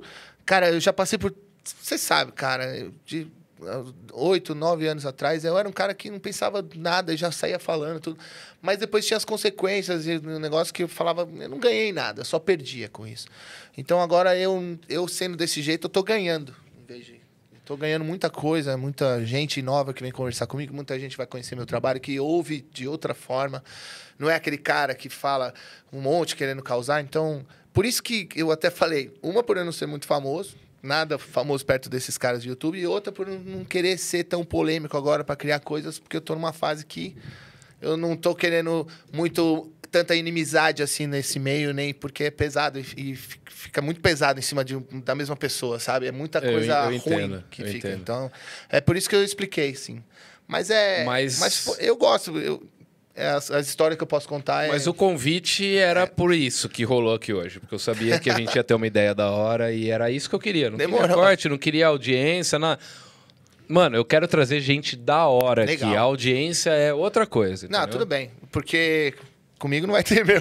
Não. E você que tá assistindo aí, então manda pro seu brother depois, quando acabar. Você fala, mano, teve um papo muito da hora com o Cadu, assiste aí quando você puder. Tá? A última. E Moita, um grande abraço, Tem- velho. tem- deve ter um cara que tá enchendo o saco aqui. Júlia Cabral mandou 10 reais e disse: Peraí. Sou fã da Kiara desde criança. Meu maior orgulho. Eu queria que tivesse uma câmera nele. Tá, tá Conhecer nele a câmera, põe nele a câmera. Conhecer pessoalmente foi só. Não, a- não, era você pra geral só. Foi, foi só a cereja do bolo. Agora. Emoji Não sorrindo. pega? Emoji sorrindo. a Júlia. Porra, legal, meu. É, é Pera. o que eu sempre falei. Eu- não entendi a pergunta, repete. Não, ela, é que ela tá orgulho porque conheceu pessoalmente. Ah, tá. Porque eu faço questão de conhecer, cara. Conhecer a, a- quem gosta do meu trabalho, assim, pra saber se eu tô num caminho legal, se eu tô no caminho certo. Porque se eu estiver ajudando alguém com uma letra que seja, pra mim já tá o bastante, sabe? Se eu, se eu já perce... eu, eu ajudei duas pessoas, pra mim tá beleza. Agora, não querer fazer música pra 100 milhões e não dizer nada, sabe? Então, se a pessoa tá feliz que me conheceu, eu tô feliz também. Não, e o da hora é que o, o Moi... Não sei se foi o Moita ou... Como que chamava o cara que tava entrevistando Lu- você com o Moita? É o, ah, o John. O John. Acho que foi ele que falou. Que quando te conheceu... Ou foi o Moita também. Acho que foi o Moita, na verdade. Tô falando... Tô bêbado, gente. É, ele tá. É, que tipo, ah, conheci o Cadu e ele falou, não, quando for pra São Paulo, dorme na minha casa. Você Sim. falou exatamente a mesma coisa pra mim, tá É, eu ligado? falei, velho. Pô, você tá lá em. Inclusive, você já me chamou uma vez São- pra morar com você. Falei. Quando eu tava, uma, uma das vezes que eu tava pensando em mudar pra São Paulo, mano, tem, tem um quarto em casa. Cola lá, você, você Teria mora com sido nós. bem É. melhor do que as. Os caras que você morar. Tô zoando. O Matheus que eu conheço e o Jedi. Mas você ia ser melhor, cara. Inclusive, Porque, quero olha, mandar. foi foda. Aproveitar que nós já estamos encerrando quase aqui e mandar um salve pro Steven. O Steven é um clássico, né, meu? Eu amo Steven, aquele cara. mano, meu, um dos meus melhores amigos. Ele é cara. demais. Eu gosto é muito demais. dele. Pô, eu. eu, eu E tudo lá. rolê de Kiara. O Steven eu conheci por causa da Kiara, tá ligado? Muita gente, cara. Muita gente que. Casal que foi formado em show até hoje. E, e a brother que. Não é que só conhece no show, não sei o quê. Que a gente se fala direto, Sim, faz sim. show. E o Steven também. Porra, cara, é legal ter isso aí com a banda, cara. Eu, eu, eu prefiro ter amigo assim. E eu não vejo a hora de, de voltar aos rolês pra Bem, nós ficar velho. louco e pegar um Porra. final de semana e falar, mano, esse final de semana é nós. Pô, só volta a segunda pra casa, mano. É, isso aí. É, eu, eu coloquei no chat que eu tinha encerrado o superchat, mas aí aconteceu um negócio muito interessante com uma moça chamada Dalila Ribeiro. Ah, mandou Dalila. 20 reais e ela falou assim: não me irrita. Só Achei- isso. achei só- É o melhor superchat da história desse Ah, canal. a eu Dalila conhece há muito tempo também. Muito tempo. Agora, eu sou ruim de geografia. Acho que é Goiânia. É, deve ser. Ela é legal. É isso que é bom, gente. É, Podcast é meu primeiro podcast. Muito obrigado por me convidar. Imagina, velho. Obrigado por ter aceitado. Meu primeiro podcast. Conhece o, o Abacacém? Eu. Não. não tem nada demais, Ah, cara. bom. O Abacacém é um quadro aqui do canal. Todo mundo que vem aqui pega uma carta Ah, tá. deste baralho aqui. A carta que você quiser aqui de dentro. Já tá começando a ficar vazia, né? Porque já veio. Hoje é o episódio 13, Eu escolho Hoje ou é pego 14. aleatório? 14. Você vai escolher qualquer carta. Eu vai posso- assinar seu nome, Ah, tá. vai escrever hashtag 14, que é o episódio de hoje, vai colocá-la aqui dentro e este abacacém, um artefato da cultura nacional, Que legal. Ele vai, quando a gente chegar em 100 mil seguidores ou 100 episódios, a gente vai de alguma forma sortear, fazer uma rifa e tal. Tá. Se for rifa, toda a arrecadação vai ser para alguma instituição de caridade, Que você, a gente já pode, inclusive, embutir o negócio dos, dos bichinhos. dos bichinhos. É, Porra, já, já vamos começar com esse daqui. Olha, vamos fazer. Tem que fazer, cara. E aí, al- o- algum seguidor aí vai ganhar o abacaxi com todas as assinaturas dentro. Legal pra caralho. E alguma instituição de caridade vai acabar sendo premiada aí também. Assina aqui. Na frente, isso. Eu gosto do 5. Five Five Five, né?